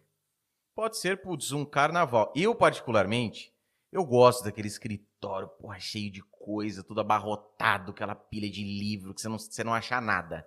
Tanto é que tem coisa que assim, não, vou arrumar. Não, não, não, deixa assim, que eu sei onde tá. Deixa que eu vou... Só que quando você fala a questão do trabalho, você tem que tomar esse cuidado. E aí, mano, outra coisa que eu vejo a, a, acontecendo é assim: ah, mas o advogado, é, meu vô que é advogado, o escritório dele entupido, sempre teve cliente. Só que a internet, a época do vô não tinha internet, aquelas pessoas. Só que quando você hoje está na rede social, você está mostrando aquilo, está fazendo um vlog ali, sei lá, e você mostra aquilo, o cara fala assim: puta, que bagunça, velho que coisa bagunçada aquilo ali. E passa, né, a imagem, para você é legal. Só que para a pessoa, foi como você disse, a gente tem muito ruído naquilo. Passa, por exemplo, nesse caso, uma ideia de desorganização. Porra, você vai querer contratar um advogado desorganizado? E aí o advogado mostra, oi, bom dia, que mostra assim, né, aquele que aquele que grava a garagem da casa, né? Ele passa rápido lá na Ferrari, na Lamborghini, ele vai rápido, faz um bumerangue assim, ó. Ele está mostrando aquilo, só que o cliente muitas vezes fala assim: nossa, que legal, putz, queria tanto ter uma Ferrari dessa, uma Lamborghini. Putz, mas contrataria esse advogado? Deve ser caro demais. E muitas vezes não é, né? Porque às vezes ele quer passar uma imagem, só que com uma estratégia errada por trás daquilo. E aí o que você diz a relação do equilíbrio. Tem outra coisa que eu vejo também que entra na questão do layout, que é advogado mostrando bebida. Então ele vai lá e mostra a bebida, ele tem bebida, então tem aquele, porra, aqueles uísque lá, porra, 18 anos, 50 anos. É um tipo. Aí o outro advogado, ele tá lá mostrando bebida, tem lá, porra, dois bujãozinhos de corote e um litro de pitu, que é uma coisa assim que também não tem esse. A não ser que, é que eu falo, não, ah, meus clientes é o meu público, eu conheço muito bem o público, então por isso eu sei até onde eu posso ir esse equilíbrio, eu posso escapar um pouco dele se eu conhecer perfeitamente ou conhecer muito bem o meu público. Cara, meu público é uma galera do exagero, os caras gostam de chegar aqui. Porra, tem uma, um beliche aí que eles vêm dorme aqui, tem um beliche aqui no. Então, assim, lógico que eu estou exagerando, mas é uma coisa que a gente pode subir um pouquinho a régua uma vez que você conhece muito bem o seu público. Eu acho que sim. Inclusive, a resposta para essa sua pergunta é uma palavrinha que você mesmo usou aí: estratégia. Achei que fosse Eu acho corote. que se. Ô, pitu. Pô, Dependendo aí do público, é, por que é. não, né? Mas eu acho que é, é, é como você falou: se você conhece, sabe que o seu público tem vai se sentir atraído por alguma uma coisa específica e você quer usar aquilo como estratégia para captar esse público, para prospectar esse cliente, eu não vejo por que não. Aliás, eu falo até o contrário, faça.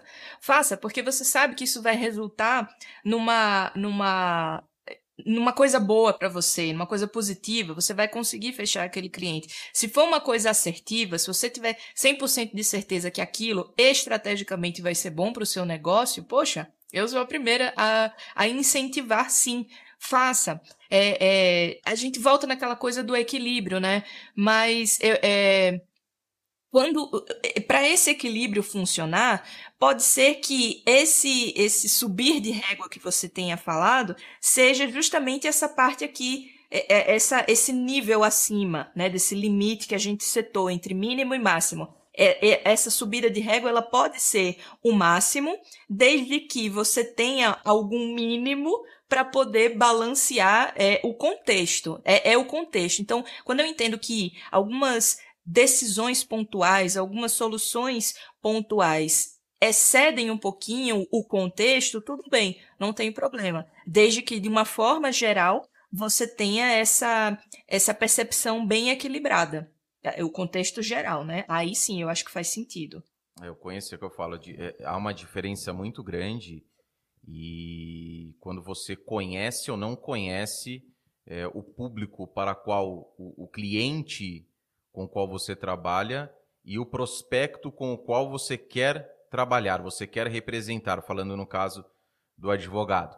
Então, o que, o que você disse, até para deixar claro para a galera, é o, o, entre o, o mínimo e o máximo eu mantenho uma margem ali de segurança, mas uma vez que você é conhecedor do seu público, você pode subir um pouco esse tom ou descer um pouco o tom. Teve um, um, Eu sempre cito um exemplo do. do quando, logicamente, quando, quando tenho oportunidade. Mas quando eu fazia meu primeiro estágio, no segundo, metade do segundo ano do, do curso de Direito, é, o prédio, um prédio pequenininho no centro da cidade, e no andar de baixo tinha um advogado trabalhista. E o escritório dele era muito simples. Né? Muito simples, decoração, tudo muito simples, aquele carpete vermelho, aquela coisa bem, sabe, bem simplona mesmo de, de de feltro, né? Aquela coisa que usava, que usava assim, aquela coisa bem. E, mas porque o público dele pedia aquilo. As pessoas chegavam lá de bike, parava a biquinha no corredor ali para ser atendido. Então, se o seu público ele é um público de uma classe inferior e você sobe muito o tom, você tem um problema.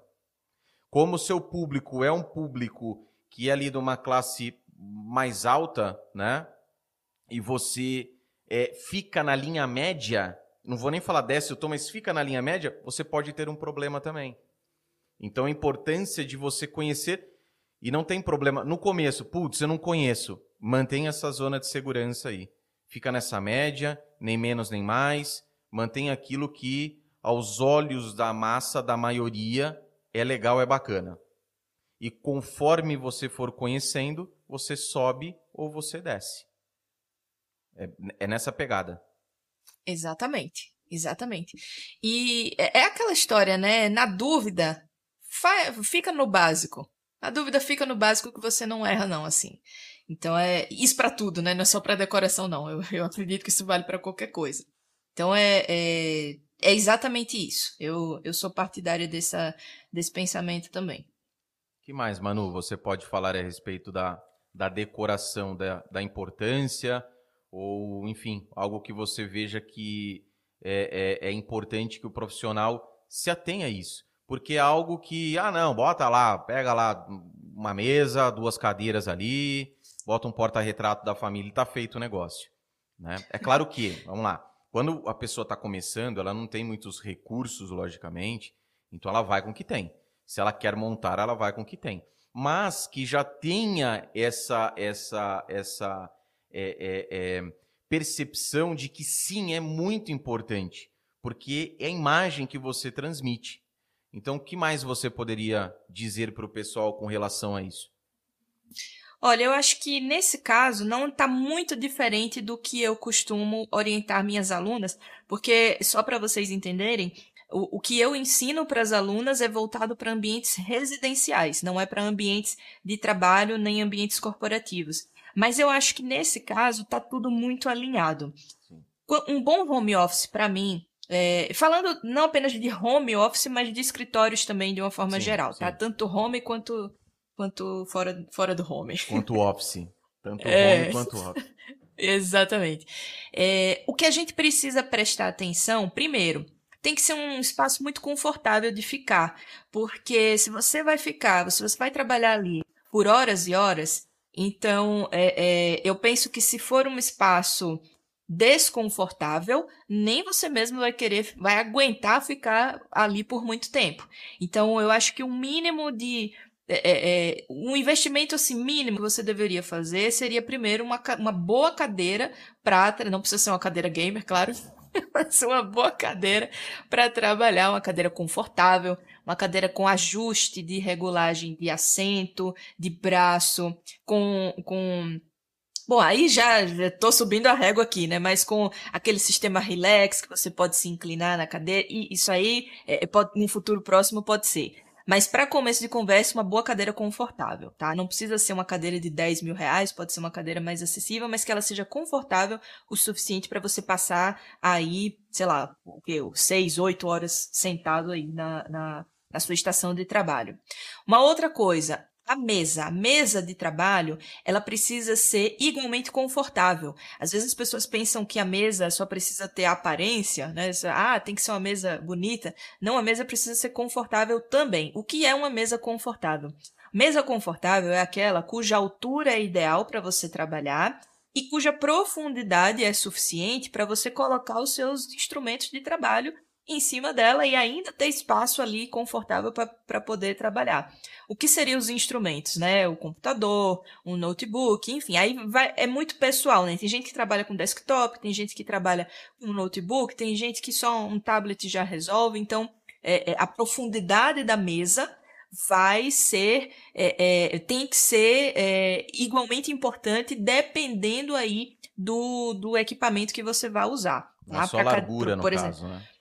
Isso, é, é, é, é, eu, eu chamo de profundidade, é largura, assim, é, é a distância da comprimento. parte. É o comprimento. Pronto, assim, então você vai aprender agora. Vamos, vamos lá. Assim é comprimento. comprimento é sempre de uma ponta a outra. Comprimento, Lar... determina, é comprimento, né? É, comprimento. Sempre de uma ponta ou de um lado a outro da peça. Largura ou profundidade. profundidade. Sempre da parte de trás para a parte da frente da peça. É e a altura é altura. sempre do chão até a parte é, de cima dessa peça. Então, é, quando eu falo de, de, profundidade aqui, sim, é a largura, e ela pode variar aí entre 45 a 60 centímetros para ser uma mesa confortável. 60 já é uma mesa bastante grande para as pessoas que trabalham com desktop.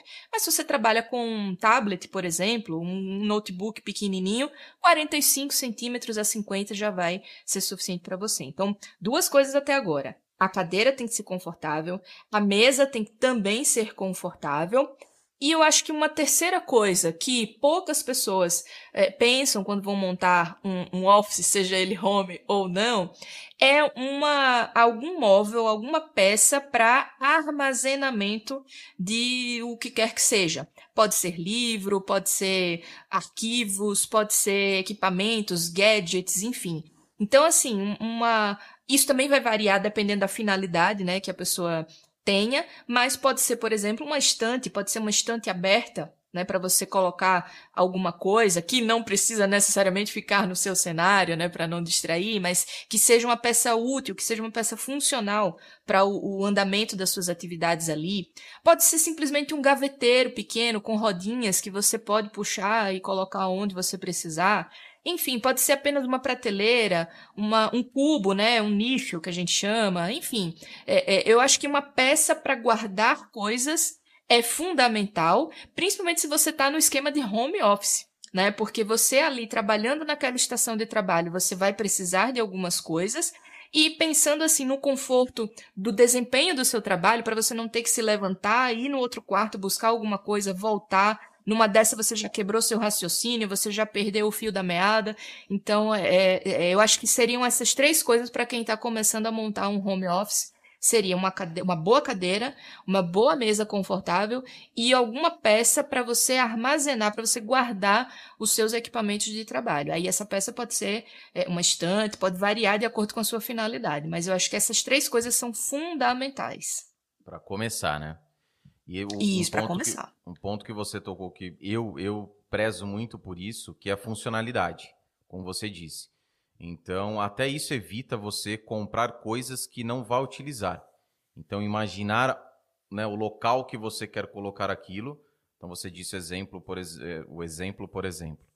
Você deu exemplo do, do, do armazenamento. Então, aquele espaço que você tem, né, às vezes leva as medidas ali que você tem, ou se você vai comprar pela internet, enfim, é, já tem ali as medidas é, certinhas também para não ficar tudo apertadinho, né? Lógico que vai depender do local, mas sempre eu, particularmente, primo muito pela funcionalidade. Às vezes nem não me preocupo tanto com o preço, não que eu puta, coloque absurdo de grana, mas às vezes tem, é, um, é um pouquinho mais caro que uma outra peça, mas para mim vai ser mais funcional e eu acabo optando por aquela. Né? Porque é o que você disse, às vezes você numa num, deslocar, ah, não, armazenamento não, eu guardo as coisas lá na, enfim, no meu quarto lá que tem um gavetão que eu não uso e eu guardo lá. E aí nesse trajeto que você às vezes sai de um ambiente para ir para o outro ambiente, já dá uma quebrada, né? Você passa ali, a mulher que chama, oh, dá um pulinho aqui, aí já parou, né? Enfim, então é, é importante realmente essa questão do dessa dessa dessa funcionalidade. E com relação à mesa, isso é uma dúvida minha. Tem essas mesas agora que elas sobem e descem, né? Você uhum. faz ela com.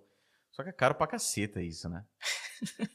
pois é. Mas é uma boa, é uma, é uma coisa boa. Principalmente quem trabalha muito tempo é... sentado, o que a cadeira ajuda, logicamente.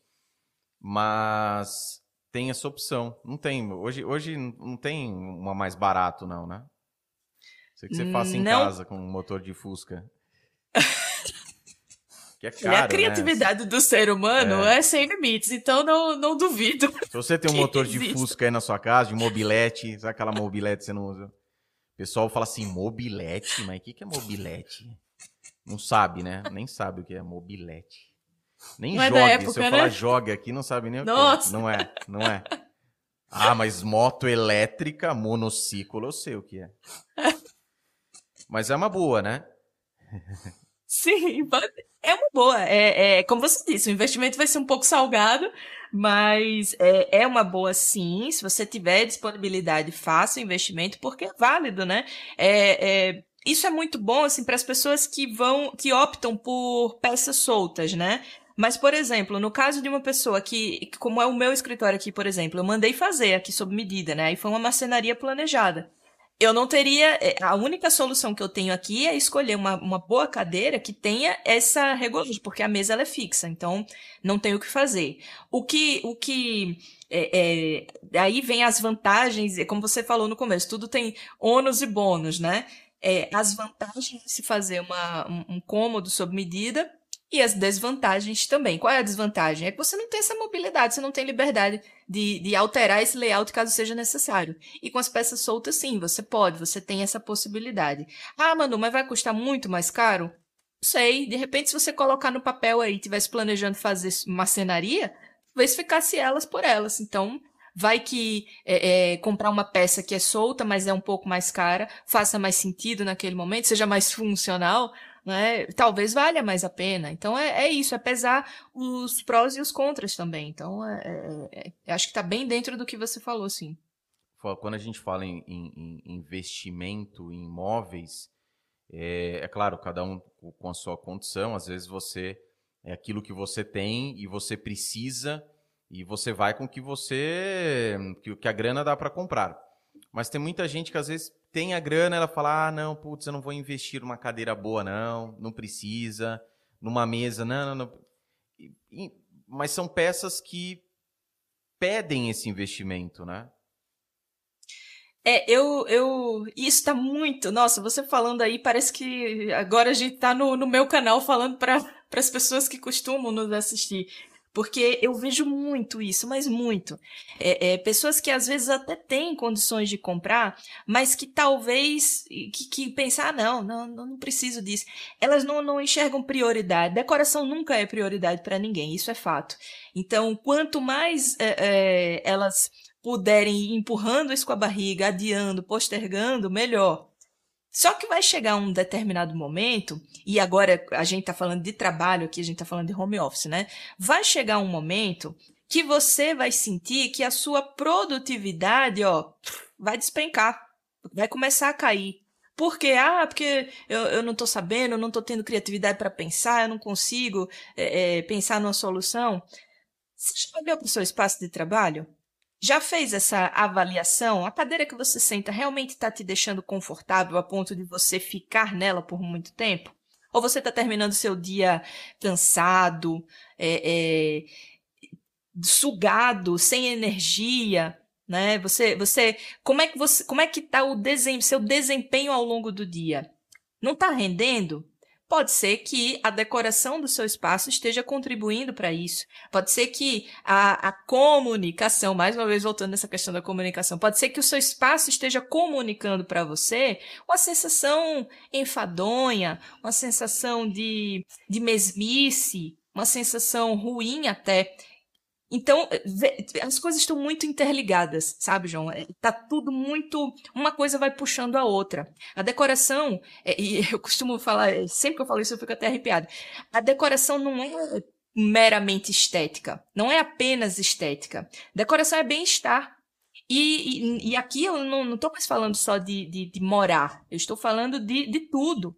Ambientes corporativos, ambientes de trabalho, ambientes é, é, onde a gente é, é, é, desempenha a nossa atividade profissional também precisam ter muito disso, também precisam é, fazer com que você se sinta na vibe, né? Fazer com que você com, com, que você se sinta imerso. Você tem que se sentir parte daquilo. Se o espaço não está favorecendo, alguma coisa precisa mudar. E é impressionante, assim, é, é, às vezes a gente faz uma pequena mudancinha, já muda muita coisa, inclusive a produtividade no trabalho. Isso é, é, é muito louco. é muito louco, mas é, é assim que funciona. Não, Inclusive, que... eu vou até deixar como um desafio aqui para os seus ouvintes, viu, João? Boa. Se você está se sentindo cansado, estressado, se você acha que chega no final do dia já deu o que tinha que dar, no dia seguinte eu desafio você a mudar alguma coisa, por menor que, que seja, um, ser uma besteira para você. Muda alguma coisa na decoração desse espaço. Troca a cor de uma parede, muda a posição de alguma coisa, da sua mesa, compra uma cadeira melhor e depois você volta aqui no canal do João e conta se não, se não fez diferença para você. Essa questão que você diz da, é, desse up que você dá no seu ambiente é, tem total relação, eu penso do mesmo jeito. Muitas vezes a pessoa chega e fala, putz, está lá num quartinho, né, no escurinho, a luz que a gente falou, iluminação, aquela iluminação escura vezes uma lâmpada que você troca, coloca uma lâmpada que ilumine mais, dá aquela clareada, uma parede que você mesmo compra tinta, né, pinta aquela parede, dá um gás diferente, né, para a pessoa não falar assim, puta, mas eu não tenho dinheiro para comprar uma cadeira de cinco conto, de mil reais que seja, entende? Então, é, pequenas coisas que realmente podem ter uma interferência na sua produtividade. E às vezes a gente fala assim, é, é gozado, né? Porque é, não que não funcione, mas é, você pode, por exemplo, estar procurando um novo aplicativo porque você não está tão produtivo, é, vídeos onde tem, mas o seu ambiente é que é o, é, é, é o calcanhar de Aquiles naquele momento. Então é algo que, sem dúvida alguma, tem que ser levado em consideração, sim. Ainda mais as pessoas cada vez mais em casa, né? E elas falam assim, ah, mas né, está dentro de casa, ao contrário de muitas que durante a, a, este momento, que ficando mais dentro de casa, é, reformaram suas casas, porque viram e falaram, nossa, minha casa é quebrada, né? chegava aqui só para comer e dormir, né? Então ela tá ali todo dia, ela começa a decorar melhor. Pô, é sua casa, né? Isso que eu falo, é sua casa, é seu ambiente. Por mais que seja home office, que você não vá receber ninguém, porque tem disso também, né, Manu? Ah, mas eu não vou receber ninguém aqui. Não preciso deixar arrumado. Sabe o que, Tem... que eu falo para essas pessoas? É. Você decora a sua casa para você ou para os outros? Exatamente. Exatamente. Né? Tem que fazer, faz bonitinho, faz, né, uma coisinha simples aí que você faça, o investimento que você faça é para você. É, é, é, é, ah, mas eu vou tirar uma grana que eu tenho aqui, mas é a, a, você tem a possibilidade de fazendo isso, fazendo esse investimento, que você colha mais frutos lá na frente. Né? Porque a percepção, muitas vezes, que você acaba passando do outro lado da câmera, né? seja num vídeo que você está gravando, um conteúdo que você grava, uma reunião que você está fazendo, é, é, é, tem, tem, tem uma diferença impactante, sim. Todo mundo gosta, principalmente quando a gente fala de decoração, vem imagem, essa percepção, todo mundo gosta de ver o bonito. Todo mundo gosta. E o bonito não precisa ser caro, né, Manu? Exatamente. Exatamente. É, é, a decoração ela precisa estar muito alinhada com a nossa forma de pensar sabe? É, se você é um advogado que pensa de uma determinada forma, tem um determinado estilo de vida e quer atrair um determinado público, você pode trazer isso para a decoração desse espaço. Ah, você pode, não, você deve fazer isso na decoração desse espaço, porque é o que a gente está falando aqui o dia todo. A gente comunica através da decoração. Então, quanto mais alinhada tiver a sua decoração com aquilo que você pensa, mais pessoas parecidas com essa forma de pensar você também vai conseguir atrair. Então, não, não se trata apenas de ficar bonito. Ah, vou, vou decorar só para deixar bonito. Não, é muito mais do que isso. É muito mais do que isso. Você é, é, é, é a identidade, é a sua identidade que vai ser é, é, é colocada ali naquele espaço para que os seus clientes, seus futuros clientes possam ver, possam entender, possam saber quem, como é que você pensa, como é que você age, como é que você atua. Então é, muito mais do que simplesmente aparência. Eu sempre falo isso. decoração é muito mais do que aparência.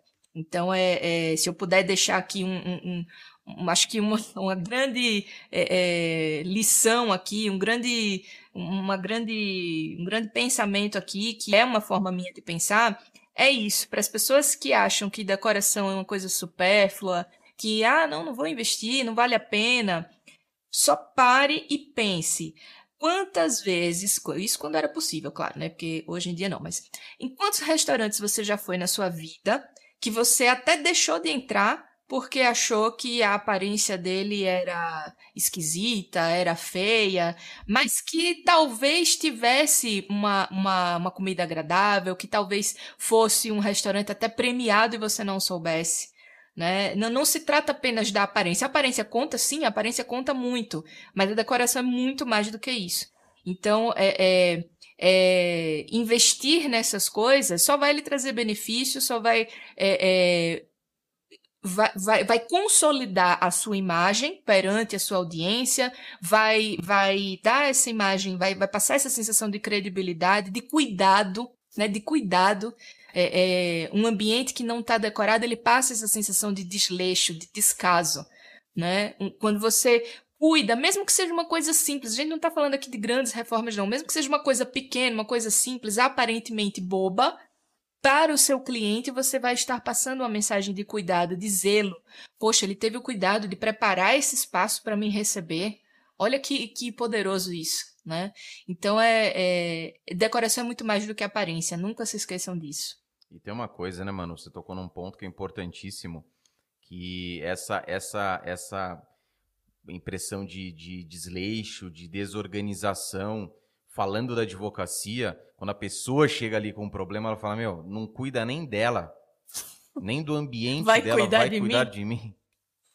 Não resolve nem o problema da bagunça, vai resolver meu divórcio aqui, né? E tem. É história de ruído. Toda regra tem exceção? Tem. Tem gente que nem liga. Você pega, por exemplo, dependendo das pessoas, é, do seu público, o cara não tá nem aí, mano. Você pode ter um jacaré no meio da, da, da tua sala ali, que ele vai lá, ele pula o jacaré e tá de boa. Tem gente que não, tem gente que você vai chegar lá, putz, o chão tá sujo, tem cabelo no chão. Né? A pessoa já olha e fala, puta, meu, que sujeira. Mas tem um fio, não, mas tá uma sujeira. Para aquela pessoa, pode, pode bastar para que ela já tenha uma imagem que não é legal. Né? Então tem sim, pois é. decoração é. é algo muito mais importante do que a galera que, que acredita que é algo supérfluo, sabe? Ah, se sobrar um dinheiro eu decoro. Se sobrar, às vezes eu falo para minha mãe, pô, a casa da Eco, casa da Eco. Pô, coloca alguma coisa aí, pô, dá uma recheada aí, né? Sei lá, traz um elefante, bota um elefante no meio aí, porque ó, onde eu gravava antes, é, dava eco. Eu tinha que fazer o tratamento no, no, no áudio, né, o noise da vida ali, para tirar um pouco do, do, do, barulho que tinha. E porque justamente tem aquela coisa assim de, ai, não, mas né, ah, não vou gastar com isso, tenho outras coisas para gastar. Mas é seu bem-estar, foi o que você disse. Às vezes um quadro novo que você coloque, né, compre e coloca na parede. E outra coisa, Manu, que eu quero que você diga também, que é imóvel alugado. Né? Vamos falar aqui no caso do escritório alugado.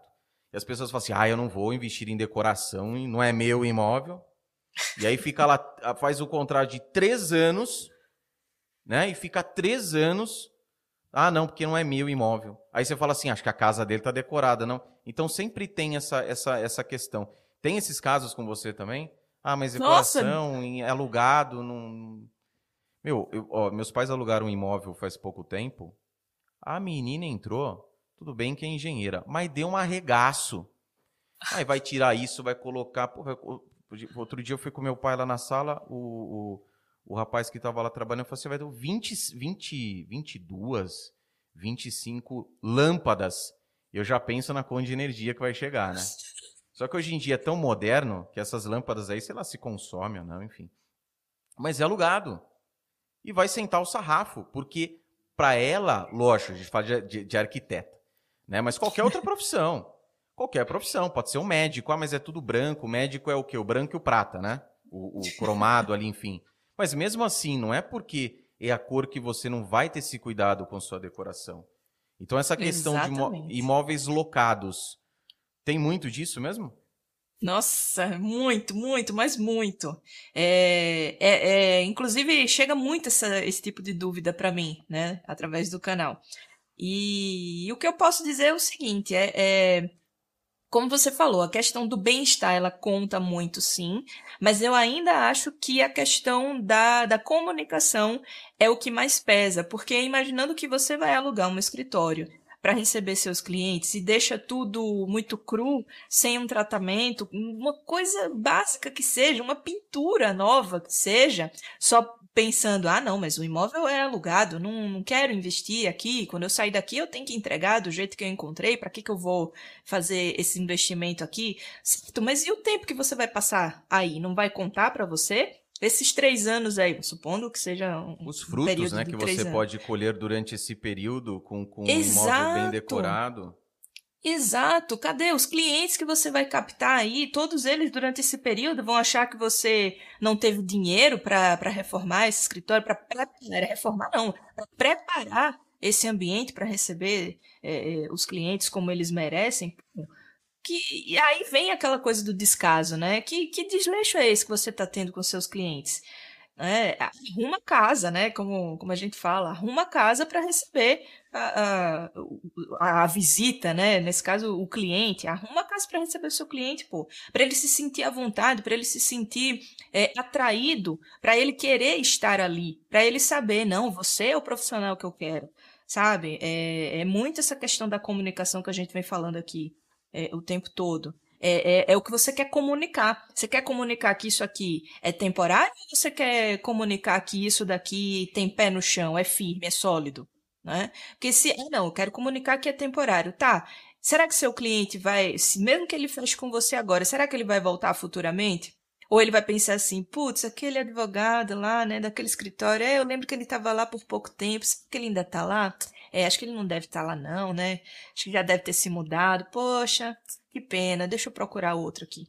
Sabe? É, é, é, pode acontecer isso. Então, tenha esse cuidado, né? Não, não precisa fazer rios de investimento. Da, ah, eu quero transformar, fazer um antes e depois super mirabolante. Não, não, é o básico para você conseguir é, é, ter conforto para trabalhar, a primeira coisa, e, e, e, que você consiga receber, passar essa ideia de que aqui é um escritório estável, é um escritório confiável e que uh, você vai ser muito bem atendido aqui.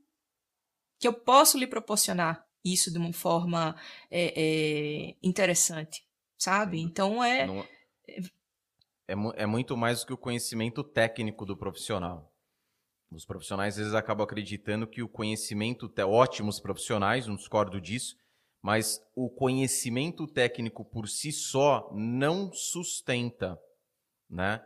E aí uhum. tem essa, essa problemática. Para quem atende muitas vezes é, remotamente, né, que, para quem vai até os clientes, que não tem uma base fixa ali, trabalha em coworkings, ok. Mas é importante que você tenha um ambiente preparado, mesmo que seja na sua casa, bem decorado, para situações específicas, como o que acontece demais nos dias de hoje.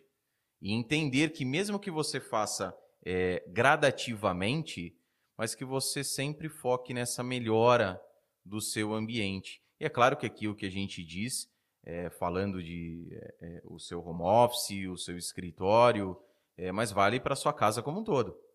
Né? Às vezes a pessoa ela fala assim, ah, não, um, simples banheiro. Ah, mas é um lavabo. Aí o lavabo deixa... Putz, eu vou contar. Eu, ó, tinha uma pessoa da família que ela tinha um lavabo e o lavabo ela deixava, não tem nada, é, não tem nada a ver com decoração, mas ela deixava no lavabo. Lembra daquele, hoje deve ter ainda, né? Mas aquele papel higiênico, é, aquela lixa lá, aquele vermelhinho que vendia rolo solto, sabe disso? Se eu não me, se eu não me engano, chamava Primavera. Horrível. Você pegava aquele papel higiênico, ele não amassava, ele quebrava, porque ele era duro.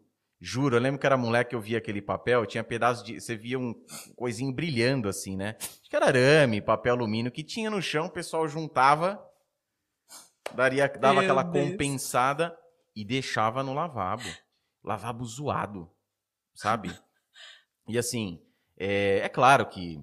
Mas são detalhes que é o que você disse. Quando chega a sua visita, puta, vamos na casa. Ah, não, mas não vamos lá não, não vamos voltar lá não, que. Porra. Tive uma depilação forçada ali, deixa quieto, não vou. Um ano eu volto.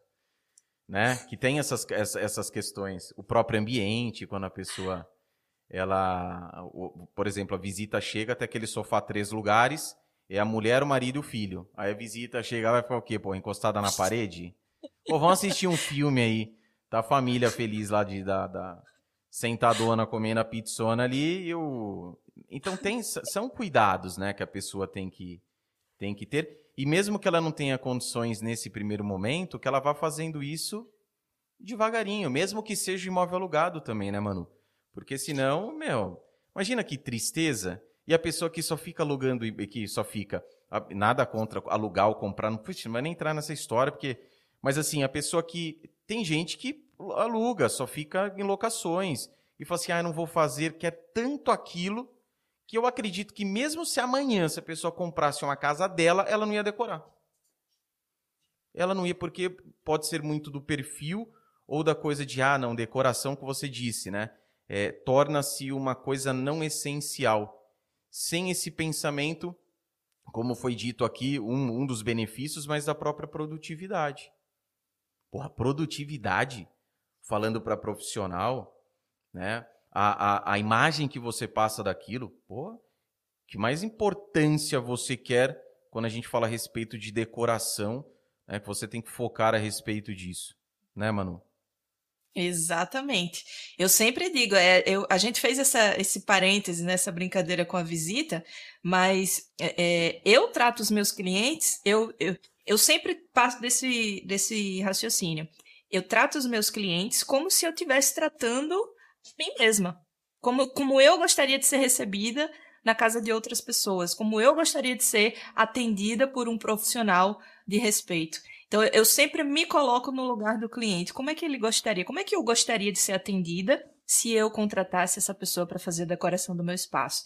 Então, é, é, talvez esse tipo de raciocínio caiba aqui também. Né? Você que é advogado, como você, se você na, no papel do cliente, se você estivesse na posição do cliente, como é que você gostaria de ser atendido por ele? Imagine tudo, não apenas a forma como você vai falar com ele, a forma como ele vai solucionar o seu problema, mas tudo. Como é que eu gostaria de estar sentado? Como é que eu gostaria de ver a, a, a, forma como ele estaria apresentado? Será que eu iria querer ser atendido por um advogado de, de bermuda e chinela? Ou será que eu iria preferir ser atendido por um advogado que tivesse um mínimo de cuidado com a imagem, com a aparência dele?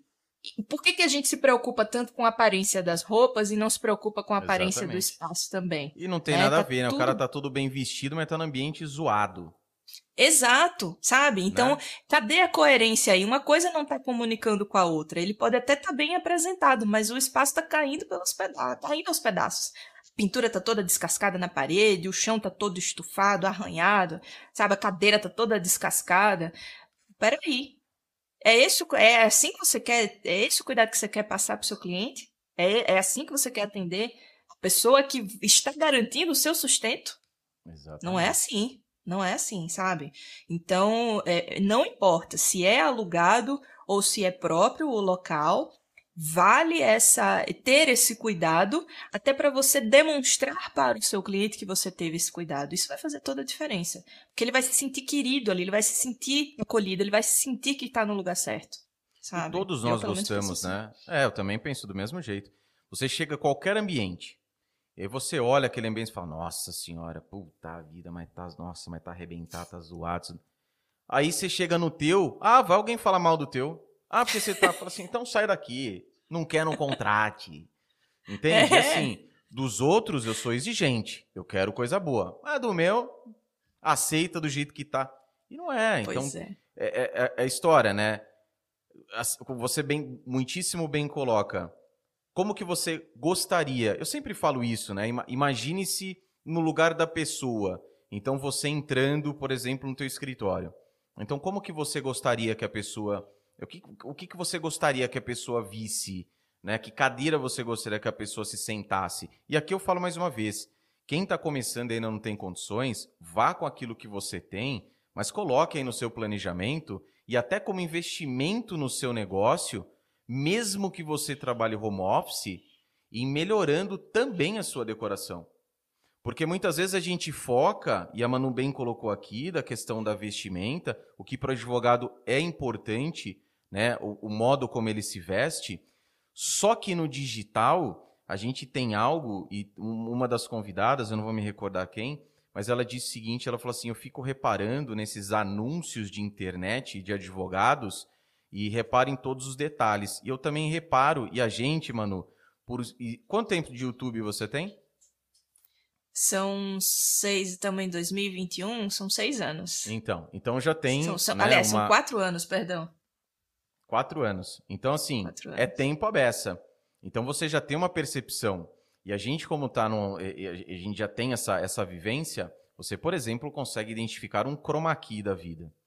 O que tem muita gente fazendo, colocando, por exemplo, grandes escritórios no fundo, para ter essa coerência com a imagem dele, com a roupa que ele veste, porque se eu tiro né, essa, esse chroma key, não vai comunicar. Entende? E aí essa convidada falou o seguinte: eu reparo muito quando a imagem né, permite, mas no piso. Porque o piso, ele não é congruente com a imagem do fundo. Então, se eu estou mostrando um escritório, porra, lindo, lá aquele cimento queimado, aquela estrutura linda, com aquela, né, aquele piso queimado vermelho lá de, de, de, Tinha na casa da minha avó isso daí, que tinha que encerar, lembra disso? Comprava cera vermelha, aquela enceradeira assim, ó. Nossa, nossa doideira. E a parede azul, piso vermelho, a parede azul. Parecia um cabaré. E. Mas assim, não, não, não tem essa coerência. Então preocupa-se é legal você se preocupar com a sua imagem? Bacana, mas também com o ambiente, né? Para ter essa congruência e você se sentir bem com tudo isso, sem sombra de dúvidas. E uma outra coisa, Manu, que a galera fala também, é muitas vezes, ah, mas eu vou, né, além de comprar todo o, o, o material, tem o profissional. E você sempre primou por ensinar com que as pessoas façam. É isso, né? Explica um pouquinho do trabalho para a galera. Sim, é, na verdade o nosso canal ele nasceu. É, é primeiro veio o blog, né? Eu, eu, criei um blog na, em 2014, final de 2014, quando eu já não estava mais trabalhando, porque é, é, assim que eu vim trabalhar, assim que eu vim morar aqui em São Paulo, não sei se vocês perceberam o sotaque, mas eu não sou daqui. Eu arrumei um emprego, eu trabalhei numa, num escritório de arquitetura de interiores por, por alguns anos. Quando eu saí de lá, eu pensei, bom, agora eu vou tentar as coisas por conta própria, vou abrir o meu próprio escritório, vou tentar por conta própria, e aí eu criei um blog para compartilhar algumas uh, sugestões, algumas ideias, enfim, para compartilhar coisas sobre decoração. Isso foi organicamente dando muito certo, o blog cresceu muito, só que naquela época eu falava de um outro assunto, que era é, eu ensinava as pessoas a fazerem projetos que, que tá muito em alta também, do tal do do it yourself, é, é o faça você mesmo. Né? Então eu ensinava pessoas a fazerem objetos decorativos para suas casas usando materiais simples, é, papelão, enfim, materiais reciclados. Só que à medida que as coisas foram crescendo e dando certo, a gente foi transformando isso num negócio, eu percebi, não é isso que eu quero fazer. E isso não está mais me dando a felicidade que me dava antes. Eu, tô agora em outro momento da minha vida. Então a gente é, é, pivotou, né? A gente alterou a, a fez uma, uma rápida, não, né? Foi, foi bem brusca a mudança, mas a gente passou de, de, a gente parou de falar com essa dessa, dessa decoração com a pegada mais acessível e passou a falar sobre técnicas de decoração, porque é, é, eu atuo como decoradora, mas eu tenho formação, eu sou arquiteta, né? Apesar de eu não atuar como arquiteta, eu não faço projeto arquitetônico mas é, é, eu comecei a, a, perceber as principais dúvidas das pessoas e comecei a, a, a, tentar ajudar essas pessoas de alguma forma, né? Então eu comecei a falar sobre como decorar ambientes, quais são as técnicas, as principais técnicas usadas, como é que elas podem fazer do jeito certo, por que que isso é importante. Então, é, é e é muito nessa pegada que a gente está hoje. Nesse momento, assim, a gente está gravando isso em 2021, a gente já está a gente já está fazendo uma leve mudança também agora, é, no sentido de, de profissionalizar as pessoas através da decoração. Então agora a gente vai é, é, ensinar pessoas a atuarem como decoradores profissionais, assim como eu atuo até hoje. Então é, é, é bem legal a história do Simpli Chic, porque ela está dividida nesses agora três, nessas três fases, né? E, e, e, a gente vê que isso é uma forma de ajudar pessoas também, principalmente agora, nesse momento, né? Que tá tão difícil, as pessoas realmente estão procurando alguma, algum emprego, alguma atividade, alguma ocupação, então é, a gente vai ajudar nesse sentido também. Mas é, resumidamente, a história do Simpli Chic é essa aí. E aí, mas esse, esse é um curso novo que vocês vão lançar, onde a pessoa ela vai, ela vai aprender como decorar, até mesmo trabalhar para fora, vender é, então, esse serviço. A gente já tem cursos que ensinam como decorar, mas agora o nosso foco é vai ser. E aí eu vou lançar. Isso, eu vou lançar agora um curso novo, é ensinando pessoas a trabalharem com isso, a realmente ganharem dinheiro sendo decoradores.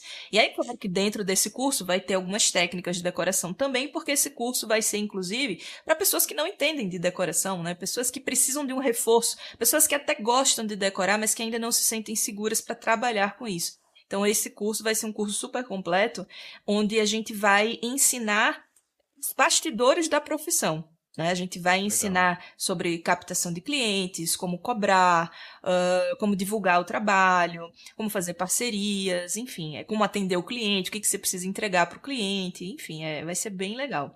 Mas se eu quiser, por exemplo, comprar o curso é, para aprender a decorar para mim mesmo, também eu posso. Aí é outro produto. A gente tem. É porque é, à medida que. É, nós fomos. É, hoje, tá eu. O que, que eu tá faço? Está disponível? Por enquanto, o que, o que, aconteceu? A gente, por uma mudança estratégica, a gente tirou esse curso de, do ar, né? Porque até então sim era possível. É, a gente, inclusive, encerrou a última turma agora em abril. A gente, é, a gente montou a última turma desse curso agora em abril. E, e aí a gente encerrou as inscrições por uma questão estratégica, porque agora a gente vai focar nesse outro nesse profissionalizante. profissionalizante. Legal. É, as inscrições vão abrir agora em junho, né? Nós vamos fazer toda uma, uma temática, enfim, vai ter uma semana especial. E, e, aí a gente vai lançar nessa semana esse curso que é uma, uma coisa inédita nossa.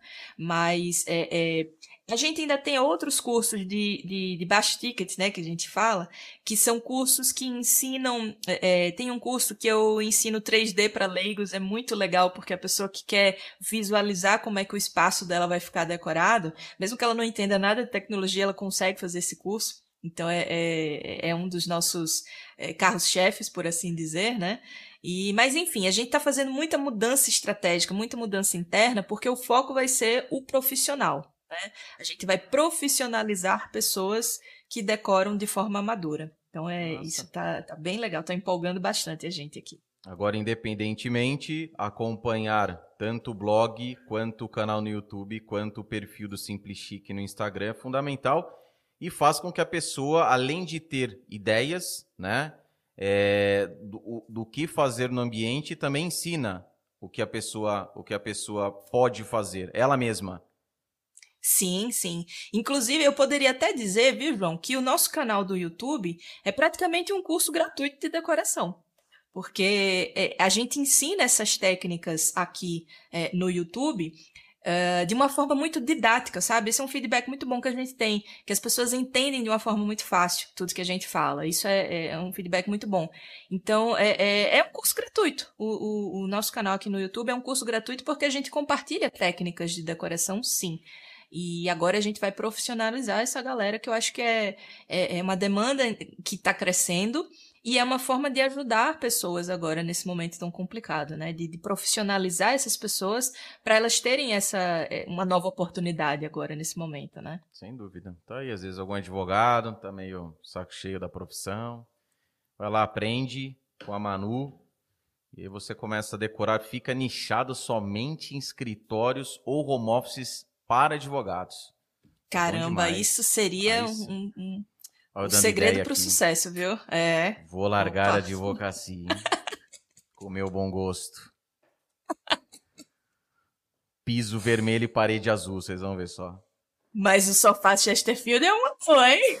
Não, não, ficaria lindo, né? Pisão vermelho de, de azulejo, parede azul e era aquela tinta. Qual que é aquela tinta que. É acrílica, né? Que brilha?